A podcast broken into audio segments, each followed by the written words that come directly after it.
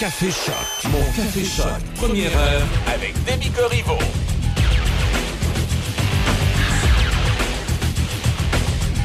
Bon vendredi 2 septembre, j'espère que vous allez bien. Euh, ce matin, c'est très frisquet. Sortez la petite laine, 4 degrés présentement. Euh, mais ça se réchauffe là pour aujourd'hui. C'est ensoleillé. On attend un maximum à 22. Ce soir et cette nuit, c'est dégagé un minimum à 10. Demain, samedi, c'est généralement ensoleillé, un maximum à 26. Finalement, dimanche, on prévoit des nuages avec 60% de probabilité d'averse, un max à 19. Mais on reprend le début de la semaine, lundi, mardi, ensoleillé, maximum à 20 et 23 degrés. Euh, ce matin, on discutera, on sait, on en parle beaucoup, les élus qui se sont fait menacer, mais on a un peu plus d'informations par rapport à, à un cas précis. On y reviendra d'ici là. Voici Indochine, la machine à rattraper le temps à choc.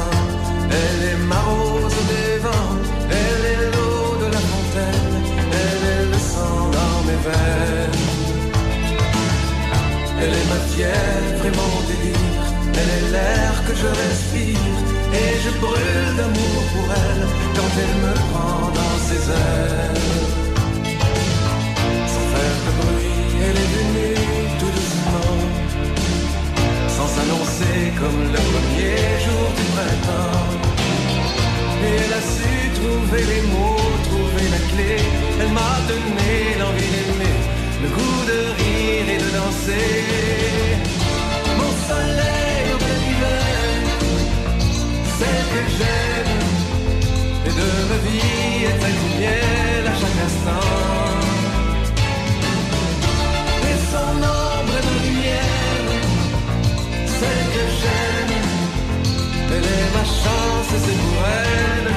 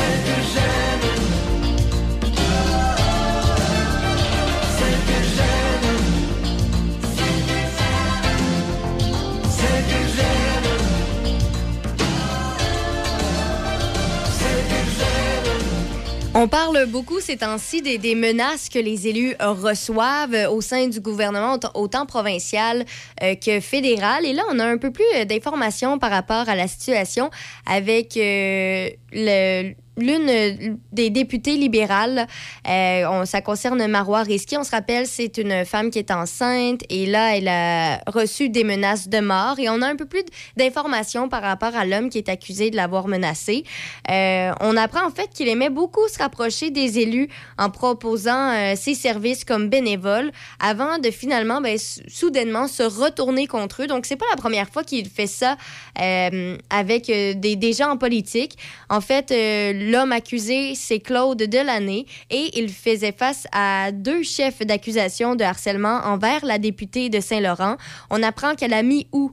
Euh, donc, euh, tout récemment, l'homme de 62 ans s'est présenté au congrès des jeunes libéraux et aurait offert ses services euh, à la dame comme chauffeur bénévole. Mais quelques jours plus tard, l'homme aurait proféré des menaces à l'endroit de l'élu sur les réseaux sociaux et aurait par la suite alerté des policiers et le bureau du député de Marquette, Enrico Ciccone, pour annoncer sa mort prochaine. Alors, euh, l'homme avait, les avait prévenus tout bonnement qu'ils étaient sur le point de découvrir le cadavre de la députée. On raconte même qu'il a fait ça trois ou quatre fois. Euh, c'est assez particulier comme histoire, on s'entend. Mais c'est pas la première fois qu'il s'en prenait à un élu. Si on retourne à l'automne dernier, euh, l'homme qui est natif des îles de la Madeleine s'était aussi impliqué dans la campagne électorale du conseiller municipal Jocelyn Mondou euh, à Sorel-Tracy. Euh, ensuite, si on retourne à environ deux semaines, il y a deux semaines, l'homme aurait aussi tourné le dos à l'ancien policier en dénonçant à la Sûreté du Québec. Alors, c'est- assez particulier. Là. Il a fait ça plusieurs fois. Il a plaidé non coupable aux accusations déposées contre lui. En ce moment, il a été remis en liberté sous condition. Donc maintenant, il est obligé de ne pas s'approcher ou encore entrer en contact avec Marois Risky, Enrico Ciccone et leur équipe respective. Euh, disons que plusieurs ne comprennent pas pourquoi, s'il est dangereux, euh, il n'est pas en dedans, en parlant de la prison, pour euh, citer M. Mondou. Euh, on donc, on n'a pas vraiment les explications. Tout ce qu'on sait, c'est que l'homme c'est pas la première fois qu'il s'en prend à quelqu'un en politique. Et euh, bon, présentement, on n'a pas le suivi par rapport à, l'enquête qu'il y a présentement. C'est de finalement sera condamné. Tout ce qu'on sait, c'est que euh, Delaney vit au deuxième étage d'un immeuble à quatre logements euh, dans un secteur de Sorel-Tracy. Euh, Il y a des journalistes qui sont allés l'interpeller alors qu'il fumait une cigarette sur son balcon. Quand il a vu les journalistes, il a répondu pas de commentaires sur rien. Mais là, il y a un journaliste qui a tout simplement de- demandé là, euh, qu'est- s'il avait lui-même respecté la vie privée des élus parce qu'il demandait qu'on respecte sa vie privée en le laissant tranquille. Alors, euh, il y a un journaliste qui a répliqué Est-ce que vous, vous avez respecté la vie privée des élus Et il a simplement répondu que c'était une opinion propre à chacun. Alors, euh, il a menacé par la suite d'appeler la police. Donc, ça s'est terminé comme ça, la- l'altercation entre les journalistes et euh, l'accusé. Euh, par contre, on n'a pas plus d'informations pour l'instant. On sait qu'il a déjà mentionné à des connaissances vouloir se lancer en politique. Maintenant, avec tout ça, est-ce que ce sera réellement le cas? On voit sa photo un peu partout dans les réseaux sociaux, également avec son nom et ses informations. Alors voilà, c'est ce qu'on sait. Soyez prudents si jamais vous êtes en politique. C'est sûr que ça, c'est une une situation qui est assez particulière, mais quand même, on en parle beaucoup ces temps-ci. C'est de pire en pire, en fait, les, les menaces et être en politique, c'est pour la sécurité, en espérant que cette situation change éventuellement. Mais euh, voilà. Euh, surveillez, faites attention, peut-être faire euh, maintenant un, petit, une petite vérification des antécédents euh, avant de choisir certains bénévoles. Malheureusement, on est rendu là, ça bien l'air. Dans quelques instants, Laurence Jalbert, les yeux noirs à choc. Buanderie Saint-Raymond, c'est une laverie libre-service à Saint-Raymond, ouverte 7 jours sur 7, de 8h à 20h. Venez utiliser nos laveuses et sécheuses à la fine pointe de la technologie pour tous vos besoins de lessive. Nous vendons tout, tout, tout sur place pour ce service. Tout ce qu'il nous manque, c'est vous et votre linge sale. Nous vous accueillerons même avec collation et café disponibles sur place. Et si vous avez besoin du Wi-Fi, nous en avons sur place. Buanderie Saint-Raymond, 178 rue Saint-Joseph à Saint-Raymond. Le studio mobile de Choc 88.7 sera au Happening Festivière de Shannon samedi le 3 septembre. La troisième édition du Happening Festivière au parc municipal de Shannon.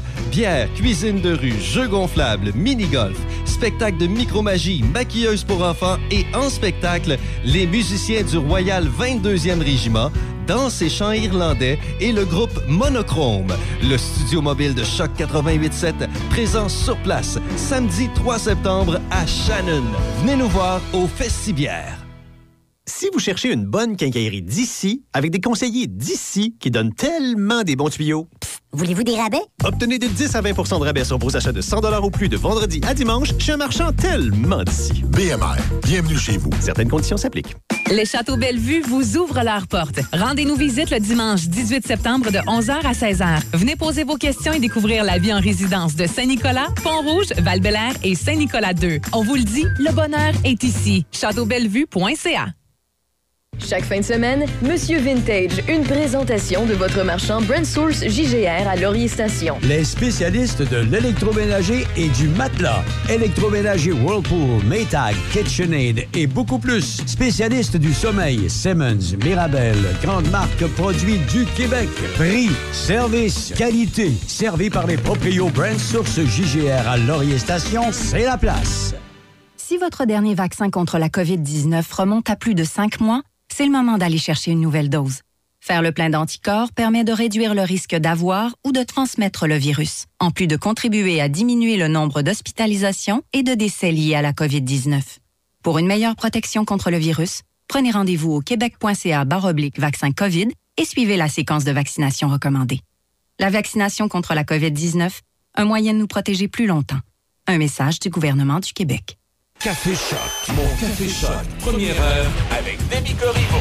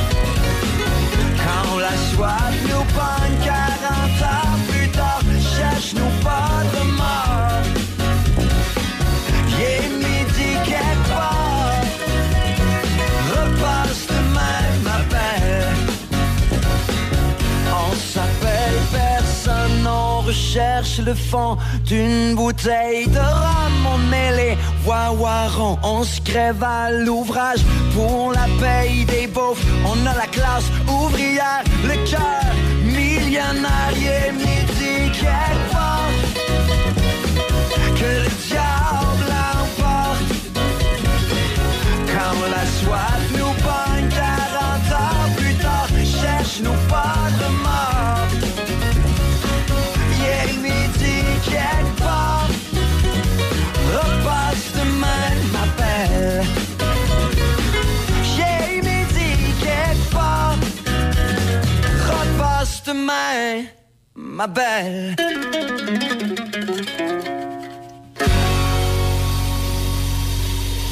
Hier, on apprenait que euh, l'an prochain, 2023-2024, on devrait euh, au Canada, tout le monde avoir accès à une nouvelle ligne d'intervention. Euh, pour la prévention du suicide, alors la ligne 988.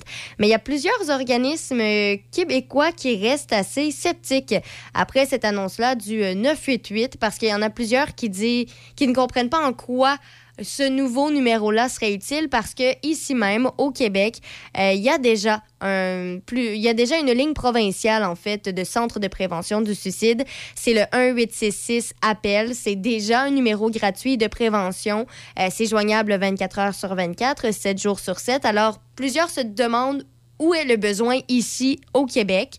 Alors, euh, donc, euh, cette nouvelle ligne-là, partout au Canada, euh, le 988, devrait euh, être disponible dès novembre 2023. Et donc, les Canadiens, en composant ce numéro-là, vont pouvoir obtenir une intervention immédiate en cas de crise de santé mentale et de prévention du suicide. Alors, c'est ce qu'on a appris cette semaine. Par contre, c'est ça. Il y a plusieurs personnes qui remettent un peu en question l'utilité de ça ici au Québec. On n'a pas tout à fait tous les détails par rapport à, ce numéro-là. Euh, c'est juste qu'au Québec, euh, c'est quand même déjà bien organisé. Alors, rajouter un numéro, ça risque plutôt de confondre les gens. C'est sûr que le fait que le numéro euh, national, donc le 988, c'est un numéro à trois chiffres, à trois chiffres, alors c'est plus facilement mémorisable, mais c'est peut-être seulement le, le point, le, le petit plus par rapport à ça. Euh, ce qu'on sait pour l'instant, c'est que le Québec a déjà un arrangement avec le numéro fédéral de prévention du suicide pour que les appels qui concernent les Québécois, euh, en faisant le 988, euh, soient renvoyés vers la ligne provinciale, euh, le 1866 appel. Alors, ça reviendrait un peu au même. C'est tout simplement deux numéros. Alors, si les gens ont tendance à oublier le 1866 appel au Québec en faisant le 9888, ça redirigerait directement vers le 1866 appel. Alors, c'est ce qu'on sait pour l'instant. Euh, Il n'y a pas plus d'informations parce qu'évidemment, il faut que ce soit discuté. Il y a encore du temps avant que ce soit mis en place. Novembre 2023, c'est dans plus d'un an. Euh, bon, alors... euh, on va attendre la suite par rapport aux informations, mais ce qu'on sait, c'est qu'il y a plusieurs organismes qui sont sceptiques. Est-ce que ça va changer quelque chose? Est-ce qu'on va avoir davantage de, de détails d'ici là? Bonne question. Plusieurs questions à se poser, pas de réponse. On va devoir attendre, mais euh, j'ai bien hâte de voir finalement qu'est-ce que ça va changer ici au Québec.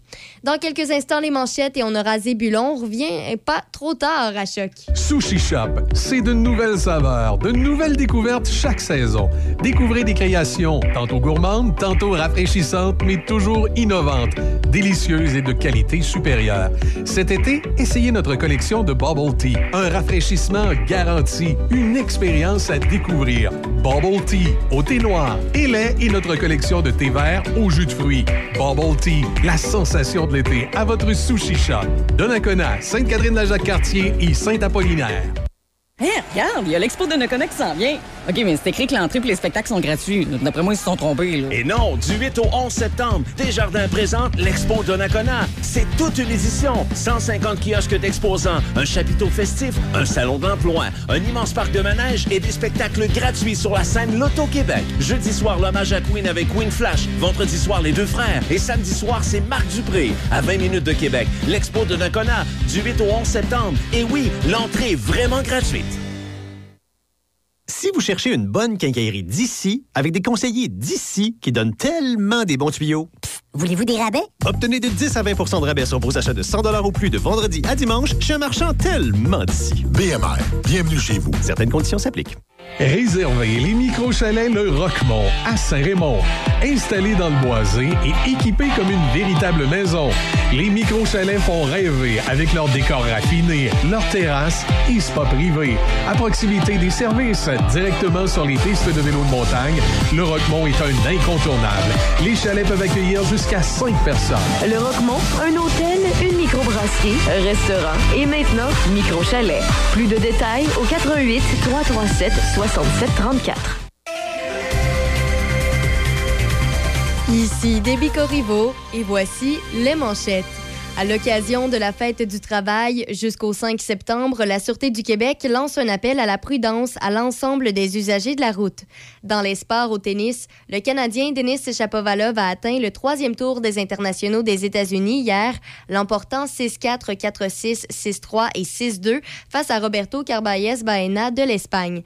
Tête de série numéro 19, Shapovalov aura devant lui le Russe Andrei Roublev, neuvième tête de série. Shapovalov a affiché sa meilleure tenue à New York en 2020, atteignant alors les quarts de finale. En double féminin, Leila Fernandez et Doria Saville ont eu raison des deuxièmes têtes de série Coco Goff et Jessica Pegula, 3-6, 7-5 et 7-6. Au deuxième tour, la paire canado-australienne sera confrontée à Dalma Galfi et Bernarda Pera. Au programme aujourd'hui, aux internationaux des États-Unis, Serena Williams croisera le fer avec l'Australienne Ayla Tomljanovic à 19h lors d'un duel de troisième tour. Serena et sa sœur Venus ont été défaites au premier tour du volet en double par les Tchèques Lucia Radetska et Linda Noskova 7-6 et 6-4 hier soir. De son côté, Venus a perdu au premier tour en simple et a vu sa 23e participation à Flushing Meadows prendre fin. Également à 19h, la Canadienne Bianca Andreescu se mesurera à la Française Caroline Garcia, 17e tête de série. Une autre Canadienne sera en action. Vers l'heure du dîner, Rebecca Marino affrontera la Chinoise Shu Weijiang, 36e raquette mondiale.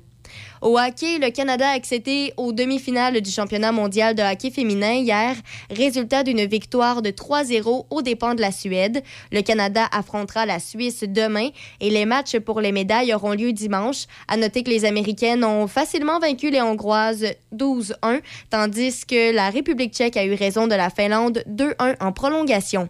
Et pour terminer au football, rappelons que les Alouettes de Montréal tenteront de signer un troisième gain consécutif ce soir face aux Rouges et Noirs Les Alouettes, qui occupent le deuxième rang dans l'Est avec 8 points, ont une priorité de 4 points sur le Rouge et Noir. Le Rouge et Noir vient de battre les Elks d'Edmonton pour se redonner un peu de contenance. C'est ce qui complète les manchettes à Choc FM 88.7. Café Choc, mon Café Choc, première heure avec.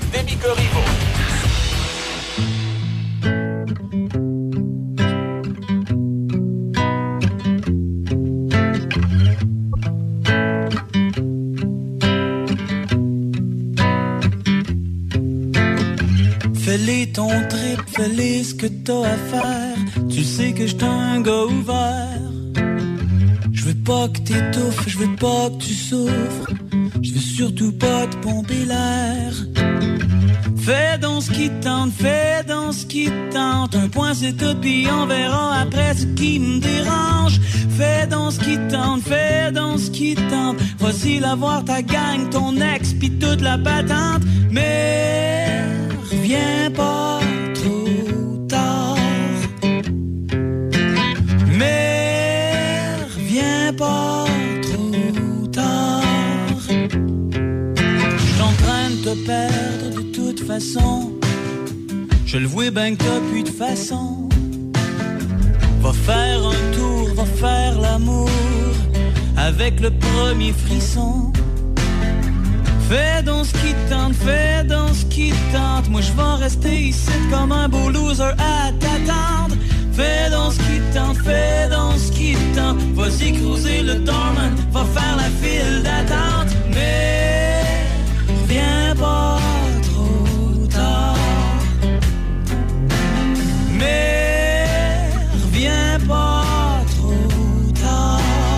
Je pourrais être mort.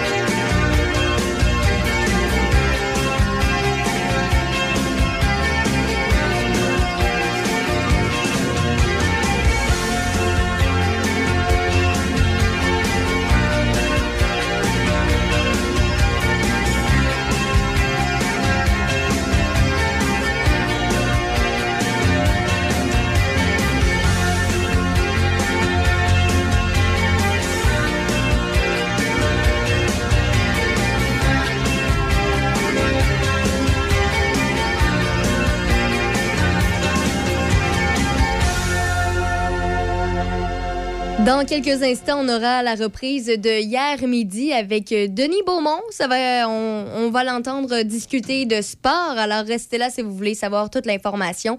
Et juste après, on aura Niagara pendant que les champs brûlent à choc. L'école de musique Denis Arcan, une équipe dynamique de professeurs passionnés et motivés. Nous enseignons la plupart des instruments. Cours de groupe, chorale, groupe, ensemble, guitare feu de camp, théorie musicale, sonorisation. Ne manquez pas le show de la rentrée vendredi 23 septembre. Tout au long de la session, nous offrons une foule d'activités variées et pertinentes. C'est le moment de s'adonner à un excellent passe-temps. Consultez notre site emda.art ou notre page Facebook. Le studio mobile de Choc 88.7 sera au Happening Festivière de Shannon samedi le 3 septembre.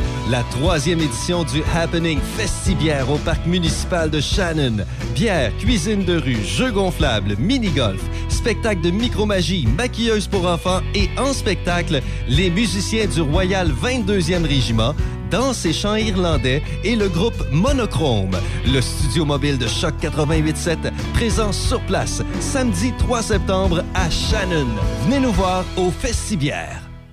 Si vous cherchez une bonne quincaillerie d'ici, avec des conseillers d'ici qui donnent tellement des bons tuyaux, Voulez-vous des rabais? obtenez de 10 à 20 de rabais sur vos achats de 100 ou plus de vendredi à dimanche chez un marchand tellement d'ici. BMR, bienvenue chez vous. Certaines conditions s'appliquent. Si votre dernier vaccin contre la COVID-19 remonte à plus de cinq mois, c'est le moment d'aller chercher une nouvelle dose. Faire le plein d'anticorps permet de réduire le risque d'avoir ou de transmettre le virus, en plus de contribuer à diminuer le nombre d'hospitalisations et de décès liés à la COVID-19. Pour une meilleure protection contre le virus, prenez rendez-vous au québec.ca baroblique vaccin COVID et suivez la séquence de vaccination recommandée. La vaccination contre la COVID-19, un moyen de nous protéger plus longtemps.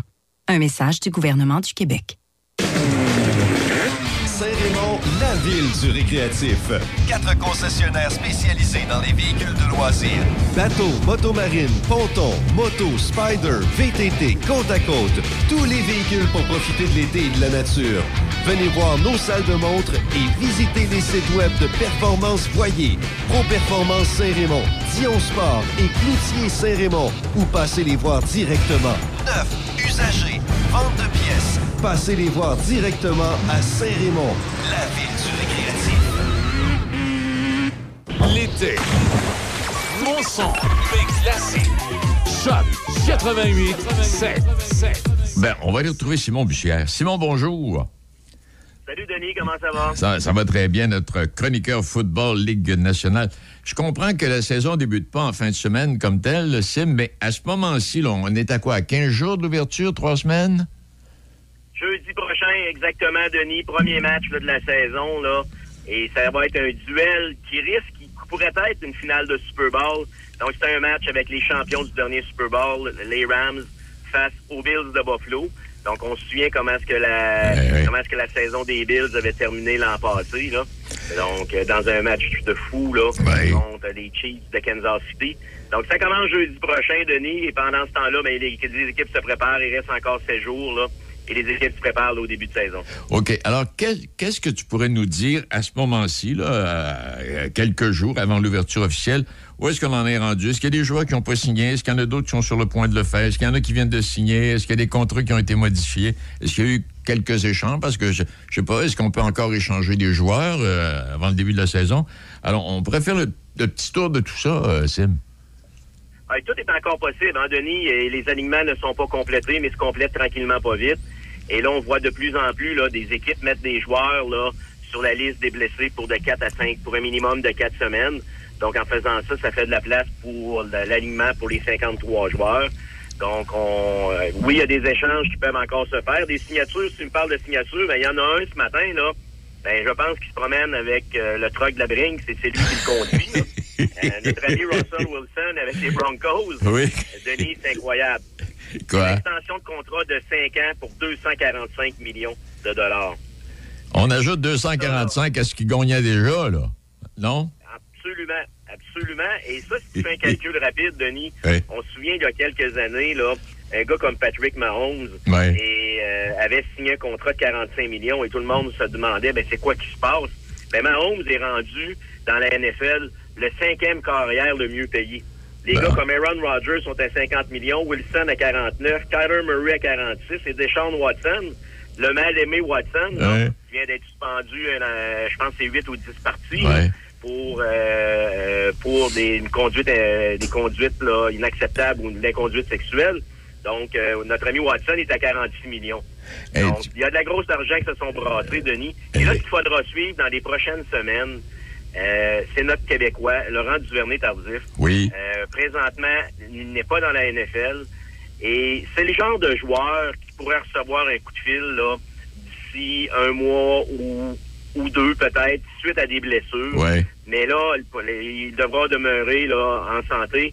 Et là, l'avenir dans le football de la NFL pour Duvernay Tardif est dans les mains de son agent. Donc, jusqu'où que son agent va réussir à influencer une équipe suite à des blessures, de réintégrer Laurent Duvernay Tardif dans la NFL, ça va être difficile pour lui.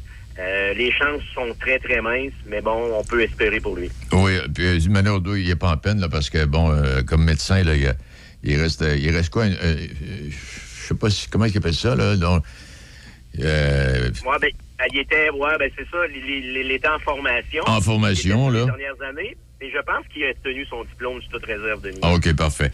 Donc, euh, ça, hey, ça barre, mais quand tu parles de 250 millions, là, je regardais, il y a un joueur de baseball qui est sur le point de signer pour à peu près un demi-milliard, euh, Simon. Ça n'a pas de bon sens. Ça n'a pas de sens. Il faudrait que tu en parles peut-être avec notre ami François, là, François Paquette, l'expert en, en baseball. Mais je pense que c'est Aaron Judge. Lui, il va faire sauter la banque. Et il risque, Aaron Judge, de devenir le sportif le mieux payé là, euh, de l'histoire du sport. Et euh, on a qu'à regarder présentement, il est dans, la, dans une course là, pour battre des records là, euh, qui, appartiennent, qui appartiennent aux Yankees. Donc, euh, oui, ce gars-là là, euh, s'en va euh, pour faire sauter la banque lui également. Et lui, ben d'après moi, il va pas il va pas seulement conduire le camion de la Bringue, il va devenir le PDG là, du siège social de la Bringue, si ça continue. Oui, puis quand on regarde ça, OK, les gars, c'est des contrats de 6 millions pour pas remplir avec ça. mais, mais, mais Denis, il y a Oui. une anecdote là-dessus, Denis. Euh, J'étais en vacances en, en fin de, euh, la semaine dernière, là, deux semaines, là, et euh, on était dans un magasin sportif avec mon fils. là. on s'est acheté des casquettes euh, de baseball. Et avant, on achetait une casquette, mettons, d'une équipe sportive, c'était 20-25 À ce temps, c'est rendu 40 la casquette. Donc, ces équipes-là font tellement d'argent avec les produits dérivés et avec les réseaux sociaux, avec les réseaux de télé, les contrats de télévision et tout. Donc, c'est des machines à fabriquer de l'argent. C'est pas pour rien que les propriétaires donnent autant d'argent. Oui. Ces, ces propriétaires-là donnent, donnent des contrats faramineux à des joueurs et ils font encore des profits euh, et ils sont marqués et leur équipe vaut énormément d'argent. Donc, c'est assez que- impressionnant de voir la machine. Oui. Le grand perdant là-dedans, Denis, c'est moi et toi. On va te dire Oui. pourquoi. C'est qu'avant, on était capable d'aller les voir. On était peut-être capable d'avoir des billets de saison pour aller voir ces sports-là. Maintenant, bon, c'est plus accessible pour plusieurs personnes. Et puis là, puis là, on par- là, on parle de ça, mais prends juste le tennis, là, les, les sièges euh, au stade, au stade, là, de- le stade principal, là, au tennis aux États-Unis, là, pour voir euh, Serena Williams, là, euh, je sais pas si c'est, de même pour. Mais le premier soir où elle a joué, les, les sièges se vendaient 335 ou quelque chose du genre. Hey, ça commence à faire de l'argent. Puis l'autre chose. commence à faire de l'argent. Oui. Puis l'autre chose que je voulais dire, puis on va, on va se quitter là-dessus, quand tu parles, quand tu parles de- des équipes qui sont richissimes, je me souviens pas, c'est une équipe de basketball. Je pense que c'est une équipe de New York. En tout cas, une, une des équipes, là, une des grosses équipes de, de basketball il y a quelques années, qui euh, réussissait à payer ses joueurs seulement avec les casquettes puis les t-shirts vendus. Incroyable. Avec tous les objets là, qui entourent l'équipe, là, seulement les ventes de ça, on réussissait à payer, la- à, à- à défrayer la masse salariale. As-tu pensé? Ben, ben, ben, effectivement, et souviens-toi pendant le temps de COVID, où que les, les, les équipes de la NFL jouaient sans spectateurs dans les stades. Et la NFL s'est toujours targuée de dire euh, nous, on peut jouer tous les matchs de la NFL sans spectateurs et on est encore rentable à cause des contrats de télé des produits dérivés. Et en plein ça. Hey, Sim, euh, ça, ça, non, ah, ça, ben, ça va être le fun. Ben, merci infiniment, puis on se retrouve jeudi prochain. Et puis on fera. Denis. Jeudi prochain, Denis, ça va être à, à la veille là, du premier match de la saison. Et c'est la période de l'année où ce qu'on a de l'air le plus fou. C'est la période de l'année où ce qu'on fait nos prédictions. Puis moi, ce que j'aime de la saison de football dans la Ligue nationale avec les matchs du jeudi soir, c'est le seul moment de l'année où je me couche tard. Le jeudi. Effectivement. Et c'est peut-être pour cette raison-là, Denis, je ne sais pas si c'est encore la même horaire que les autres années. C'est probablement la raison pour laquelle tu ne travailles plus le vendredi. Exact, pour me reposer un peu. OK. C'est bon, ça. Hey, salut. Merci beaucoup. Salut, Denis. Et, j'invite les, j'invite les auditeurs à nous suivre sur le blitznfl.com. Le blitznfl.com, c'est un site où, avec des amis là, que nous tenons, allez voir notre site là, pour préparer votre saison. Parfait, monsieur. Merci beaucoup. Puis on se reparle donc jeudi prochain à la toute veille du premier match. Parfait, Denis. Bye-bye. Bye. Salut.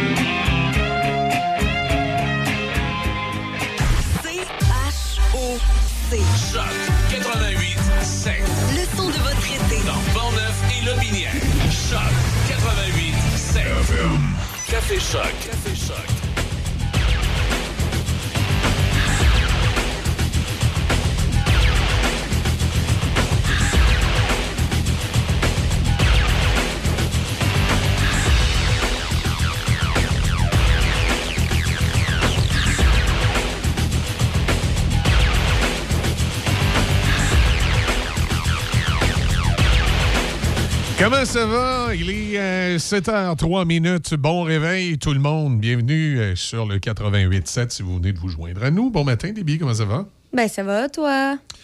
Ça va, ça va. T'as pas vu M. Legault hier chez euh, Tiwi qui, euh, qui servait la poutine et euh, les hot dogs? Ben non, Et, je euh, travaillais. Tu travaillais? Ben oui, j'étais avec Denis. T'étais avec Denis? Ah, t'étais en onde à ce moment-là? Mhm.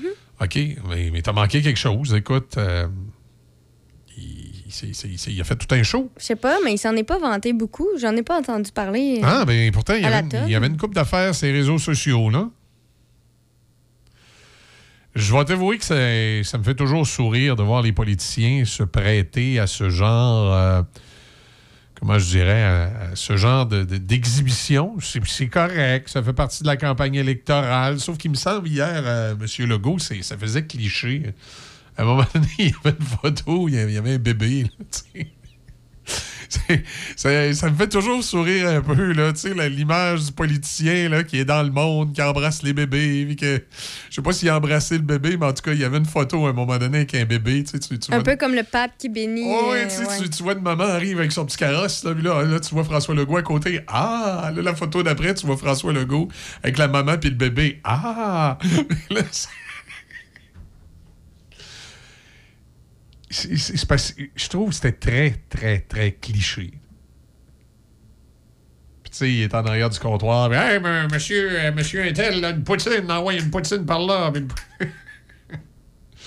Bon, il y en a qui peuvent trouver ça sympathique, là, mais euh, moi, j'ai trouvé que ça faisait extrêmement cliché. Euh, c'est parce que pendant ce temps-là, il, il répond pas à des questions. Tu sais, hier, je disais, euh, pourquoi il n'est pas arrêté euh, à la radio? Pourquoi dans, son agenda politique, c'est euh, attaché de presse, quand M. Legault se promène à des endroits comme ça, puis il y a des médias locaux, dont une station de radio, il va s'en dire, comme nous, station de radio indépendante, de sur quoi? On est, euh, il en reste quoi? Il reste à peu près à quatre ou cinq stations de radio, comme nous autres au Québec. C'est-à-dire qui appartiennent pas à un grand réseau, qui, appartiennent à des intérêts locaux. Pourquoi les attachés politiques n'appellent pas les médias locaux puis disent M. Legault va arrêter, venir parler aux gens, répondre à quelques questions? C'est sûr que c'est plus simple euh, faire un bain de foule contrôlé avec des belles photos, là, embrasser des bébés, que de venir jaser euh, avec les petites radios locales. C'est c'est peut-être ça. Tu puis, euh, il y a des gens qui vont dire ben, avez-vous sollicité? Écoute, quand c'est le premier ministre, tu- ça fait longtemps que tu n'appelles plus au bureau des premiers ministres pour solliciter. Tu Quand j'étais à Montmagny, je le sollicitais pas Philippe Couillard, je le sollicitais pas François Legault. Puis s'il désirait arrêter la radio locale, il arrêtait. Tu C'était pas. euh, pas super si c'était sollicite. Là. Euh, en tout cas, peu importe. Hier, euh, il y, y a quelque chose qui m'a fait sourire. Attends un peu. Il y a des gens qui l'ont. Qui, lui ont posé des questions. Euh, attends un peu. J'ai j'ai mon texte devant moi, mais j'arrive pas à trouver le bout. Euh, course à suivre, enjeu des élus. OK. Legault interpellé par une citoyenne non vaccinée et des élus dans Port-Neuf. Vous savez quoi que la personne soit non vaccinée? Ah, ben là, c'est parce qu'elle a un petit côté conspi, probablement, la madame, là. Parce que je veux, je veux, je veux pas défendre François Legault sur ce dossier-là, là. Puis là, je sais, il y en a qui vont dire, ben, c'est ça, c'est bien, les médias sont pro-CAC. C'est juste qu'elle a dit quelque chose qui m'a bien fait sourire parce que je sais que de ce temps-là, c'est le grand dada des conspirationnistes. Je vais t'expliquer c'est quoi. Il y a une électrice qui n'avait pas la tête à la poutine qui a tenu à lui rappeler les deux dernières années difficiles qu'elle a vécues en tant que personne non vaccinée. Ça, jusque-là, ça va. Malgré qu'elle a fait le choix de ne pas être vaccinée. Fait qu'on Ouais, on ben, sa- on savait que quand on était non vacciné, ça pouvait être euh, plus euh, compliqué. Ben moi, c'est le principe que c'est comme si elle, elle croit qu'elle est seule là-dedans. Tu sais, c'est- Ouais. à tout le monde. Là. Non, non, tout le monde, mais- on l'a eu difficile de manière différente. Exact, là. exact. Tout le monde a eu ça difficile de manière différente, mais je comprends que pour elle, euh, non vaccinée, avec toutes les règles qu'il y avait contre les non vaccinés, elle a peut-être trouvé ça plus dur. Euh, mais là où elle, m'a fait rire un peu, c'est euh, c'est quand elle dit Moi, je suis une sous-citoyenne non vaccinée, donc, euh, je, vais- Sous-citoyenne? Ouais, donc je vais avoir moins de droits cet automne. Hein? Là, tu dis pourquoi elle va avoir moins de droits cet automne? Et là, je t'explique.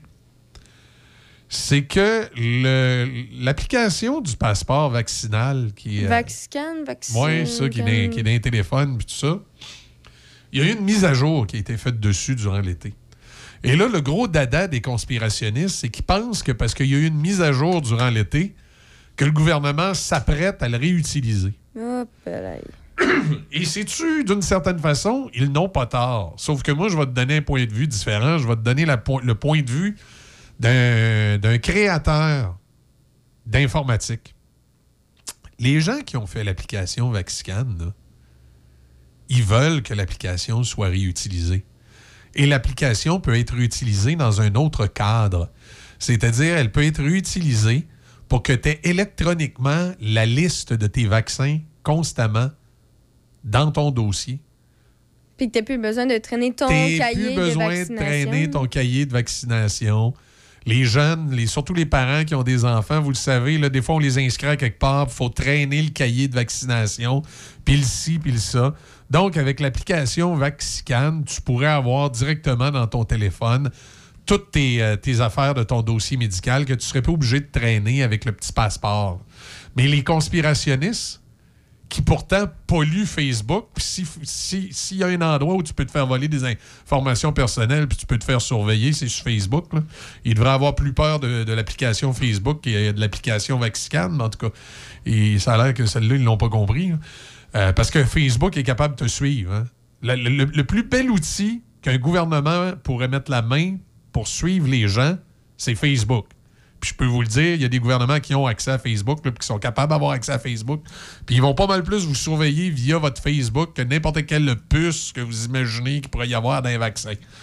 Euh, mais euh, les, conspirationnistes pensent que parce que le Vaxican s'est fait mettre à jour, que ça veut dire que là, ça va recommencer. Là, on va devoir euh, avoir le, le Vaxicode pour rentrer dans des restaurants, pour aller à l'épicerie, que là, on va tout se refaire reconfiner, là, comme en, en septembre l'année passée. Ils vont être déçus parce que ça n'arrivera pas. Il va y avoir quelques mesures qui vont être mises en place, c'est sûr, parce que à l'automne, il risque d'avoir une certaine resurgence de la COVID, comme l'influenza. Ça veut dire qu'on va probablement inciter euh, beaucoup les gens à se faire vacciner. Puis s'il y a des éclosions qui arrivent à certains endroits, mais ça peut arriver qu'on limite dans certains endroits, euh, cer- certaines régions peut-être, euh, des, des accès là, au, au cas où. Mais on ne reviendra pas avec euh, tout le système comme on a vu l'an passé. Ben, c'est que aussi, il faut prendre en considération que les mesures qui ont été mises, c'était une première à tout. Oui, puis on puis ce que, ce que les, les- les conspirationnistes puis les fabulationnistes ils ont de la misère à comprendre, c'est que le, le virus du COVID-19 est comme tous les autres virus de grippe qu'on a eu à travers les millénaires. C'est-à-dire, sa première version était très, très virulente. Sa deuxième version était moins virulente, la troisième moins, la quatrième moins, puis plus ça va, plus la COVID-19 est pas plus dangereuse que l'influenza. Sauf que vous le savez que l'influenza, il y a quand même un certain danger pour les personnes à risque. Vous savez que l'influenza, avant la pandémie, on incitait fortement les gens à se faire vacciner à chaque automne. Vous savez que l'influenza, avant la dernière pandémie, quand ça rentrait dans une bâtisse, on mettait des petits push-push à main puis on recommandait aux gens de euh, que s'il y avait un centre hospitalier où il y avait un, foyer de personnes âgées qui étaient fortement infectées par l'influenza, on invitait les gens à se laver les mains correctement et à faire attention. Fait qu'il n'y a rien de nouveau là-dedans. là. On dirait que les gens ils ont oublié c'était quoi avant la pandémie, puis c'était quoi l'influenza. Ben, la COVID-19, c'est rendu la même chose. C'est rendu une grippe très, très sévère si tu l'attrapes puis tu n'es pas en santé. Puis il faut prendre certaines prote- protections euh, recommandées, qui peut être la vaccination ou faire attention, se laver les mains, tout simplement. Mais ça ne reviendra pas identique à ce que c'était. Là, il y, il y en a qui s'imaginent que là, on va revenir au couvre-feu, puis tout ça. Ben moi, c'est plus le principe Hey, aussi sortez, que... de, sortez de votre village pour commencer. Là, des couvre-feux, il n'y en a pas juste eu au Québec. Il y en a eu ailleurs à travers le monde. Chaque pays a géré la COVID euh, du mieux qu'il pouvait le gérer. Là. Puis là, c'est correct, les délires. là. Ben c'est faut aussi c'est ça faut non mais faut tenir en compte que là c'est on n'est plus dans du nouveau. Avant on était dans du nouveau, on était dans de l'inattendu. Ah. Là on est préparé, on est plus préparé, on sait un peu c'est quoi, on l'a vécu et là on a des options. Avant on n'en avait pas, c'était des, du essai-erreur. Là on a fait des erreurs, on apprend et on recommence de façon améliorée. Ah oui, puis la, la- la plus grosse conspiration qu'il y a eu au Québec dans les dernières années, parce qu'il y en a eu une, la plus grosse conspiration qu'il y a eu au Québec dans les dernières années, c'est de nous faire à croire que notre système de santé, ça marche bien, cette patente-là. C'est ça la plus grosse conspiration qu'il y a eu au Québec. Notre système de santé, il est tout croche. Puis si on nous a plus confinés des fois que dans d'autres provinces ou qu'ailleurs, c'est bien souvent parce que les élus faisaient des traces de break dans le short à regarder le réseau de la santé et à se dire Hey, ça va craquer cette patente-là. Fait que s'il y a une conspiration au Québec, c'est ça. Puis c'est pas compliqué, le gouvernement Legault. Si vous l'aimez pas puis vous pensez qu'il est responsable de tous vos petits malheurs parce que ça vous prend une cible, ben vous achetez voter pour un autre parti. Mais je vous le dis tout de suite, demain matin, c'est euh, Dominique Andelade, c'est euh, Éric Duhem qui, euh, rentre premier ministre, ou peu importe qui est là à la place de Legault, puis qui a à faire face à une pandémie quelconque, il va réagir de la même façon. Il va suivre les recommandations de la sécurité, pas de la sécurité, mais de la santé publique. La gang de fond-fond. là, Puis, tu sais, je- n'y a pas de recette magique là-dedans. là. C'est ce que tous les premiers ministres font dans un cas comme ça. Ils se lèvent le matin, ils ont un meeting avec la santé publique qui lui met des scénarios sur la table, puis ils doivent en choisir un. La seule chose qui va changer d'un gouvernement à l'autre, c'est qu'ils choisiront peut-être pas tout à fait le même scénario, mais ça va se ressembler. Mais moi, on a vu ce qui s'est passé cet été. Là, on voit ce qui se passe à la scène internationale présentement. Puis la COVID-19, c'est maintenant une grosse influenza. Enlevez-vous ça de l'idée, les histoires de reconfinement, puis les histoires de ne de, de pas, de pas avoir de party de Noël, puis tout ça. C'est fini. À un moment donné, il faut arrêter. Je sais que c'est plate pour les, euh, les manipulateurs qui étaient dans les groupes conspirationnistes parce que là, ils vont avoir plus de misère à manipuler le monde parce qu'il se passe plus grand-chose puis il se passera plus rien. Alors que durant la pandémie, c'était facile d'influencer les, les gens vulnérables en leur contant des histoires. Il y avait une puce dans le vaccin puis que Bill Gates, je sais pas quoi. Là.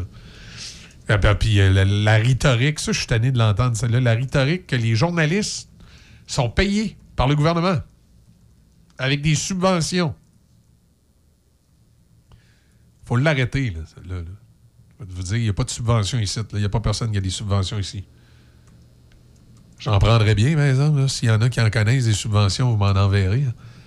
Parce que c'est pas évident pour beaucoup, beaucoup, beaucoup de médias euh, traditionnels, autant la presse écrite que la presse électronique. Euh, Il y a eu des subventions pour la presse écrite. Pendant la COVID, il y a eu des achats de publicité gouvernementale qui étaient un peu, un peu plus hors normes, qui ont pu aider à faire fonctionner certains médias. Mais là, euh, de, de- de- de dire que ça allait influencer le contenu, en tout cas, euh, il y en a que ça ne lui prendrait pas grand-chose pour influencer le contenu. là. Bon, en tout cas, c'est pas au pinot qu'on a eu ici que mon contenu va être influencé. Au peanut. Et boy, non, tu sais, on, on a eu un peu de publicité gouvernementale, COVID, là, puis oui, ça a permis d'aider durant la pandémie. là. Mais euh, ils, ont, ils ont coupé, euh, ils ont coupé ça assez vite en janvier dernier. Ils n'ont même pas laissé le temps vraiment à la publicité locale de remonter. Fait qu'ils ont mis, ils ont mis plusieurs entreprises euh, médias dans, dans schnout, le gouvernement.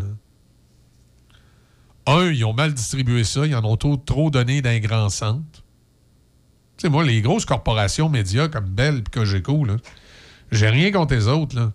Mais ils sont déjà multimillionnaires avec le câble puis le bébel de téléphone, mais tout ça. Il n'y avait pas besoin des, des mêmes subventions que, les, euh, que le même coup de pouce, parce que on peut dire que c'est des subventions déguisées, la publicité, mais c'était pas vraiment des subventions, c'était de la pub.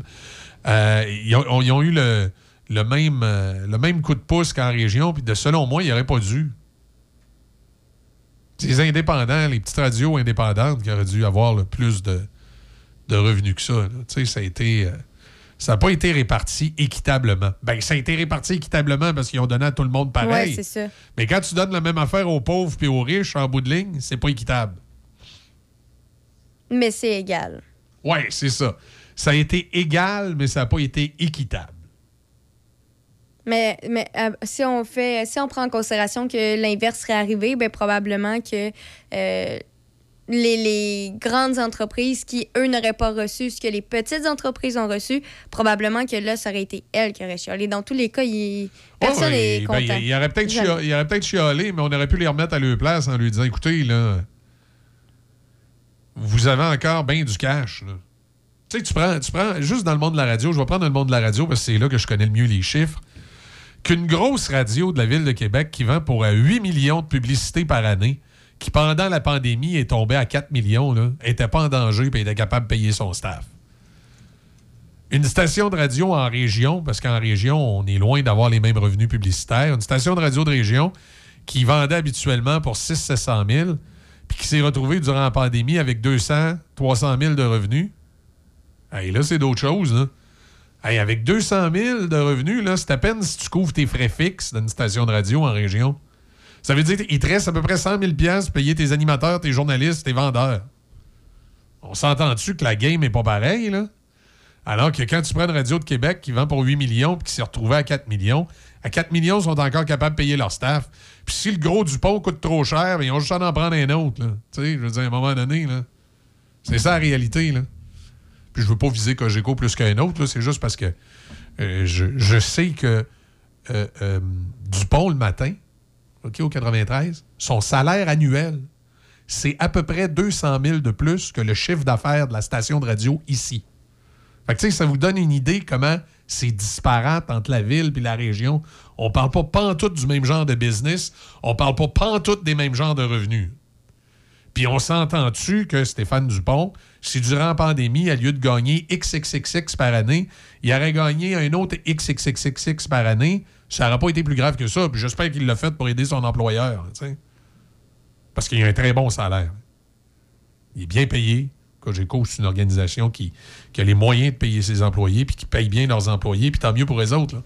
Comme je je veux pas lui, lui taper sa tête, là. mais je veux juste faire comprendre que la game d'opérer une station de radio dans une organisation comme Cogeco, Bell ou euh, euh, Chorus n'existe plus, c'est quoi, l'autre RNC, mettons, c'est pas la même affaire qu'être une petite radio régionale. Tu- C'est pas les mêmes budgets, c'est pas les mêmes salaires, t'es pas à la même place, pas en tout. Donc, quand le gouvernement décide d'acheter de la publicité, puis qu'à travers sa publicité, il veut faire un genre de subvention déguisée pour aider euh, les entreprises, ben s'il veut être équitable, il va en mettre plus ou c'est qu'ils en ont moins? C'est pas ce qu'ils ont fait. Fait que ça a eu pour effet que les gros se sont enrichis, puis les petits, ben devinez quoi, ils se sont pas enrichis, ils ont perdu de l'argent. Tu sais, c'est ça. Alors que si ça avait été équitable, ben ça aurait permis aux petits de, de faire le frais, puis les gros, eux autres, ils seraient pas morts. Ils auraient simplement été obligés de baisser un peu le, le, budget d'opération. Est-ce que là, ça a influencé la ligne éditoriale des gros? Je sais pas. Penserais pas. Je parlerai pas pour les autres. Moi, je gère ma shop puis je les laisse gérer à l'heure. Puis ça a influencé leur ligne éditoriale, ben coudon, ça, c'est leur problème. Mais moi, ça influencera pas la mienne. Fait que quand la CAQ fait des bons coups, ils font des bons coups. S'ils font des mauvais coups, ils font des mauvais coups. Puis c'est pareil pour toutes les autres parties.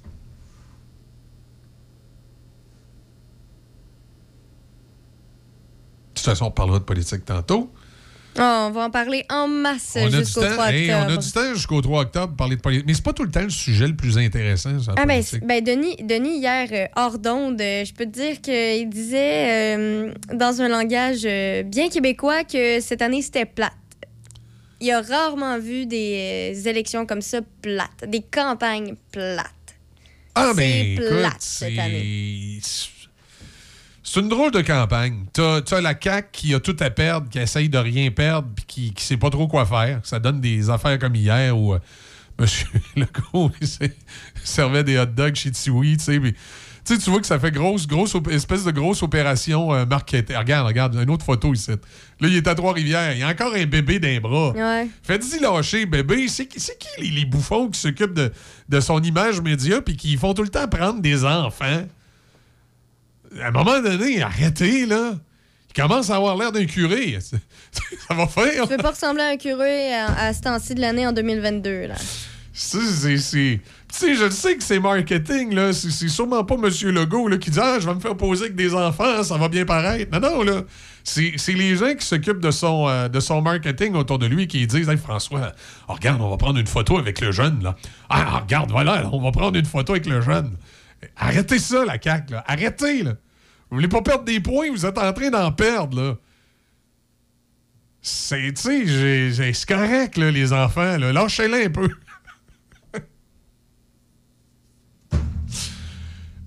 Ça me fait rire parce que hier, la photo qui, m'a fait rire, c'est celle justement où tu vois M. Legault qui est photographié, puis là, il y, a- un- petit carrosse d'enfant, puis après ça, il y, a, la maman avec le bébé à côté. Je trouvais que ça faisait cliché.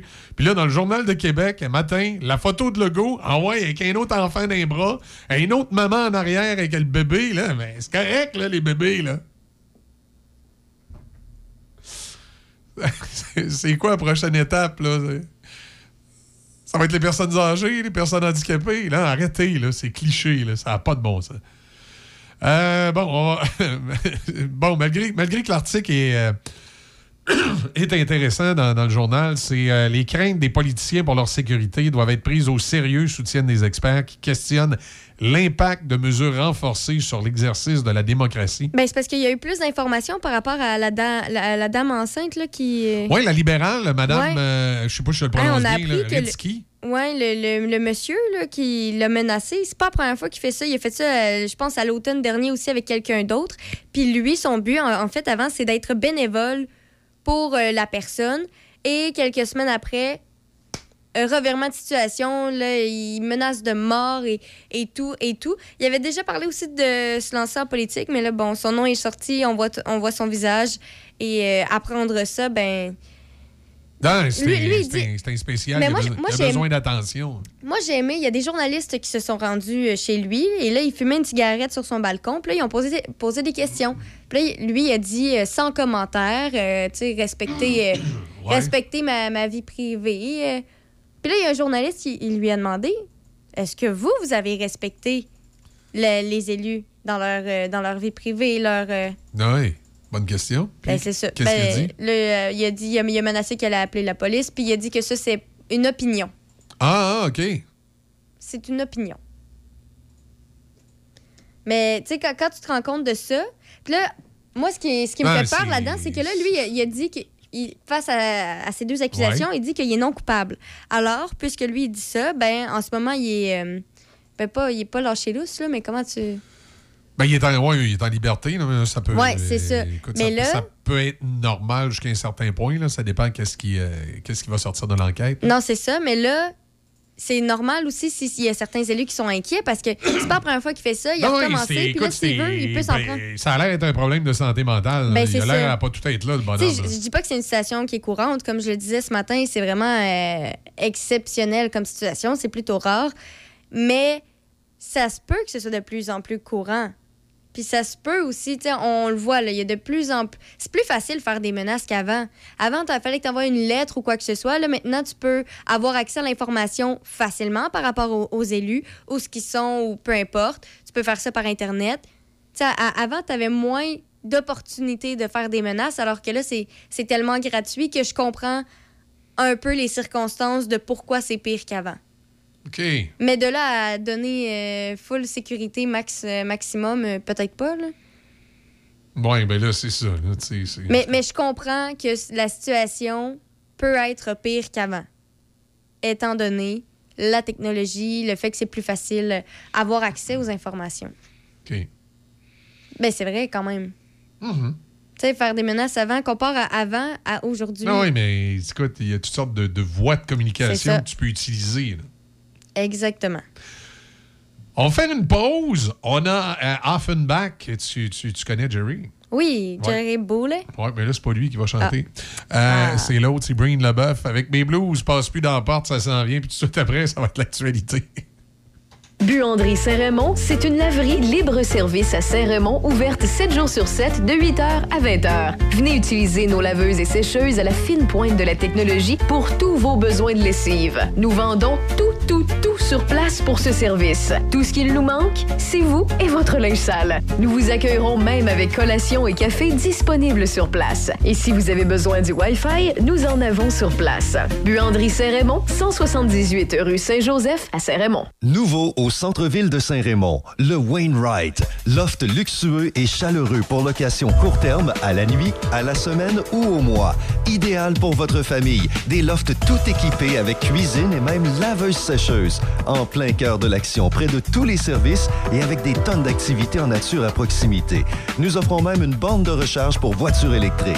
Visitez le Wainwright.ca, le Wainwright.ca ou encore appelez au 88 781 6240. 418 781 6240. Le Wainwright à Saint-Raymond, loft luxueux et chaleureux pour location court terme.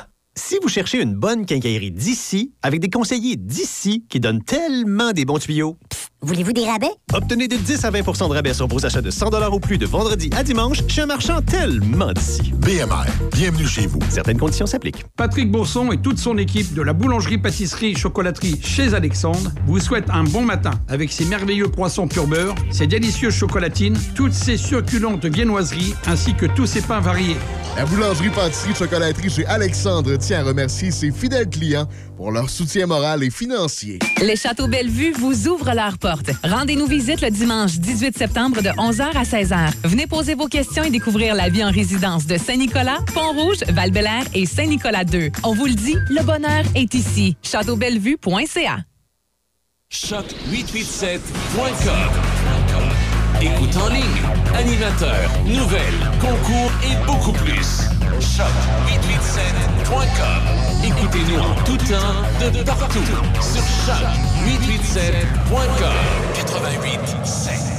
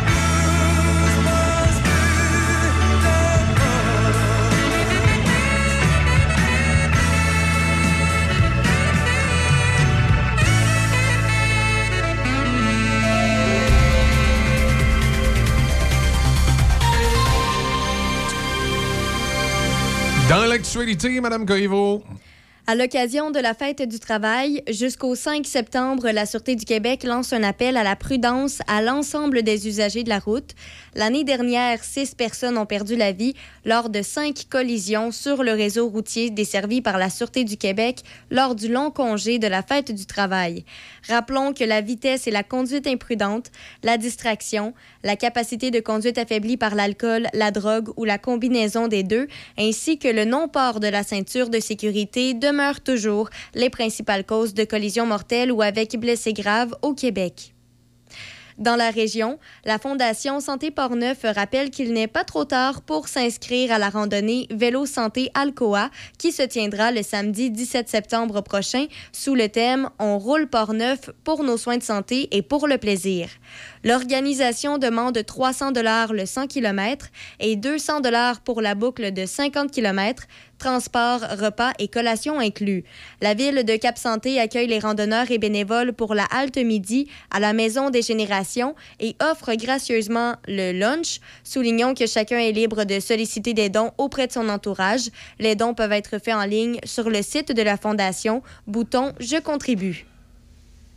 En politique, en ce sixième jour de campagne électorale au Québec, les chefs poursuivent leur route à travers les 125 circonscriptions. Après avoir traité d'économie et d'inflation, ce sont maintenant les thèmes de la santé et des aînés qui semblent prendre le dessus aujourd'hui. Les deux, pa- les deux porte-paroles de Québec solidaire sont chacun à une extrémité de la province. Gabriel Nadeau-Dubois sera à Gaspé et à Rimouski, alors que Manon Massé sera à Rouyn-Noranda. À la coalition Avenir Québec, François Legault va entreprendre la journée à Lévis, puis ira dans le Binière avant de passer par la, circonscription d'Arthabasca et de Johnson. Le chef du Parti québécois, Paul Saint-Pierre Plamondon, est attendu à Gatineau, Berthierville et Québec pour parler de soins à domicile. Chez le Parti conservateur, Éric Duhem passera la journée dans les Laurentides, à La Chute et à Saint-Jérôme. Et finalement, la chef libérale Dominique Anglade devrait favoriser le thème de la famille et de la petite enfance avec une tournée de CPE à Gatineau et à Lac-Simon avant de se rendre à Val-d'Or. Par ailleurs, le Québec et les provinces du centre et de l'est du pays se dirigent vers un manque important d'électricité pour répondre aux besoins générés par la transition énergétique. C'est l'avertissement que lancent des chercheurs de l'Institut de l'énergie Trottier de Polytechnique Montréal dans un nouveau rapport. Selon ce livre blanc, la plupart des provinces seront incapables de combler les besoins en électricité créés par l'augmentation du parc de véhicules électriques et la décarbonation du chauffage des bâtiments à l'horizon de 2030. Le directeur scientifique de l'Institut Trottier et co-auteur du rapport Normand Mousseau, on l'écoute à l'instant. quand même, on exporte 40 TWh, donc on a un petit peu de marge là, pour euh, récupérer une partie de ça si la demande augmentait trop fortement. Mais malgré tout, comme on signe des contrats à long terme avec les États-Unis qui vont diminuer cette marge de manœuvre-là, on risque de se retrouver en 2030 avec un manque à gagner en électricité. Et pour euh, terminer, rappelons que le président Joe Biden a averti hier soir que l'égalité et la démocratie sont attaquées aux États-Unis. Dans un discours livré depuis Philadelphie, il a sonné l'alarme contre son prédécesseur Donald Trump et le mouvement MAGA qu'il qualifie de menace extrémiste. M. Biden cherche à recadrer le débat en vue des élections de mi-mandat en novembre.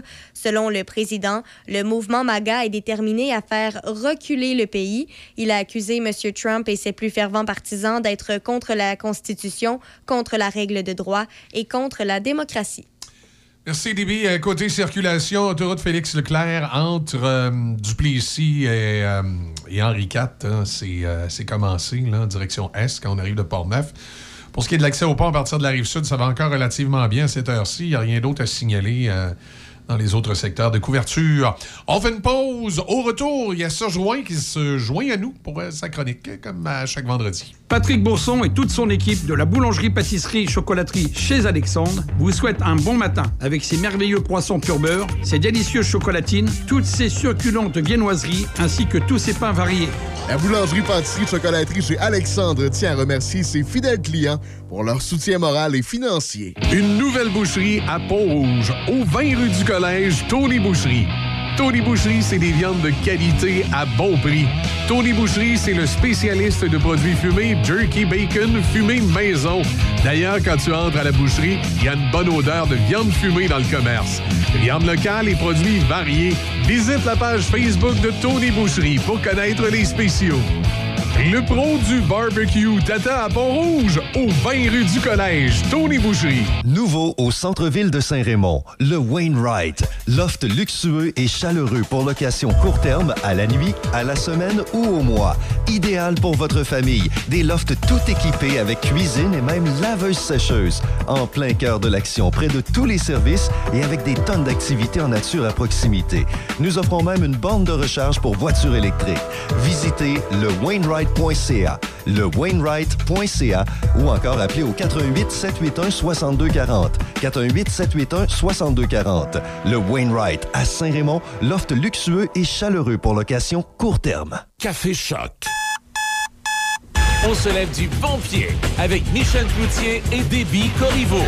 Café Choc 88.7. On va aller rejoindre à l'instant Serge Drouin qui est avec nous ce matin, comme à l'habitude, dans ce début du mois de septembre. Et euh, on s'en va vers un long week-end de trois jours. À part ça, on va pouvoir se reposer. Salut Serge, comment ça va? Ça va très bien, toi, Michel?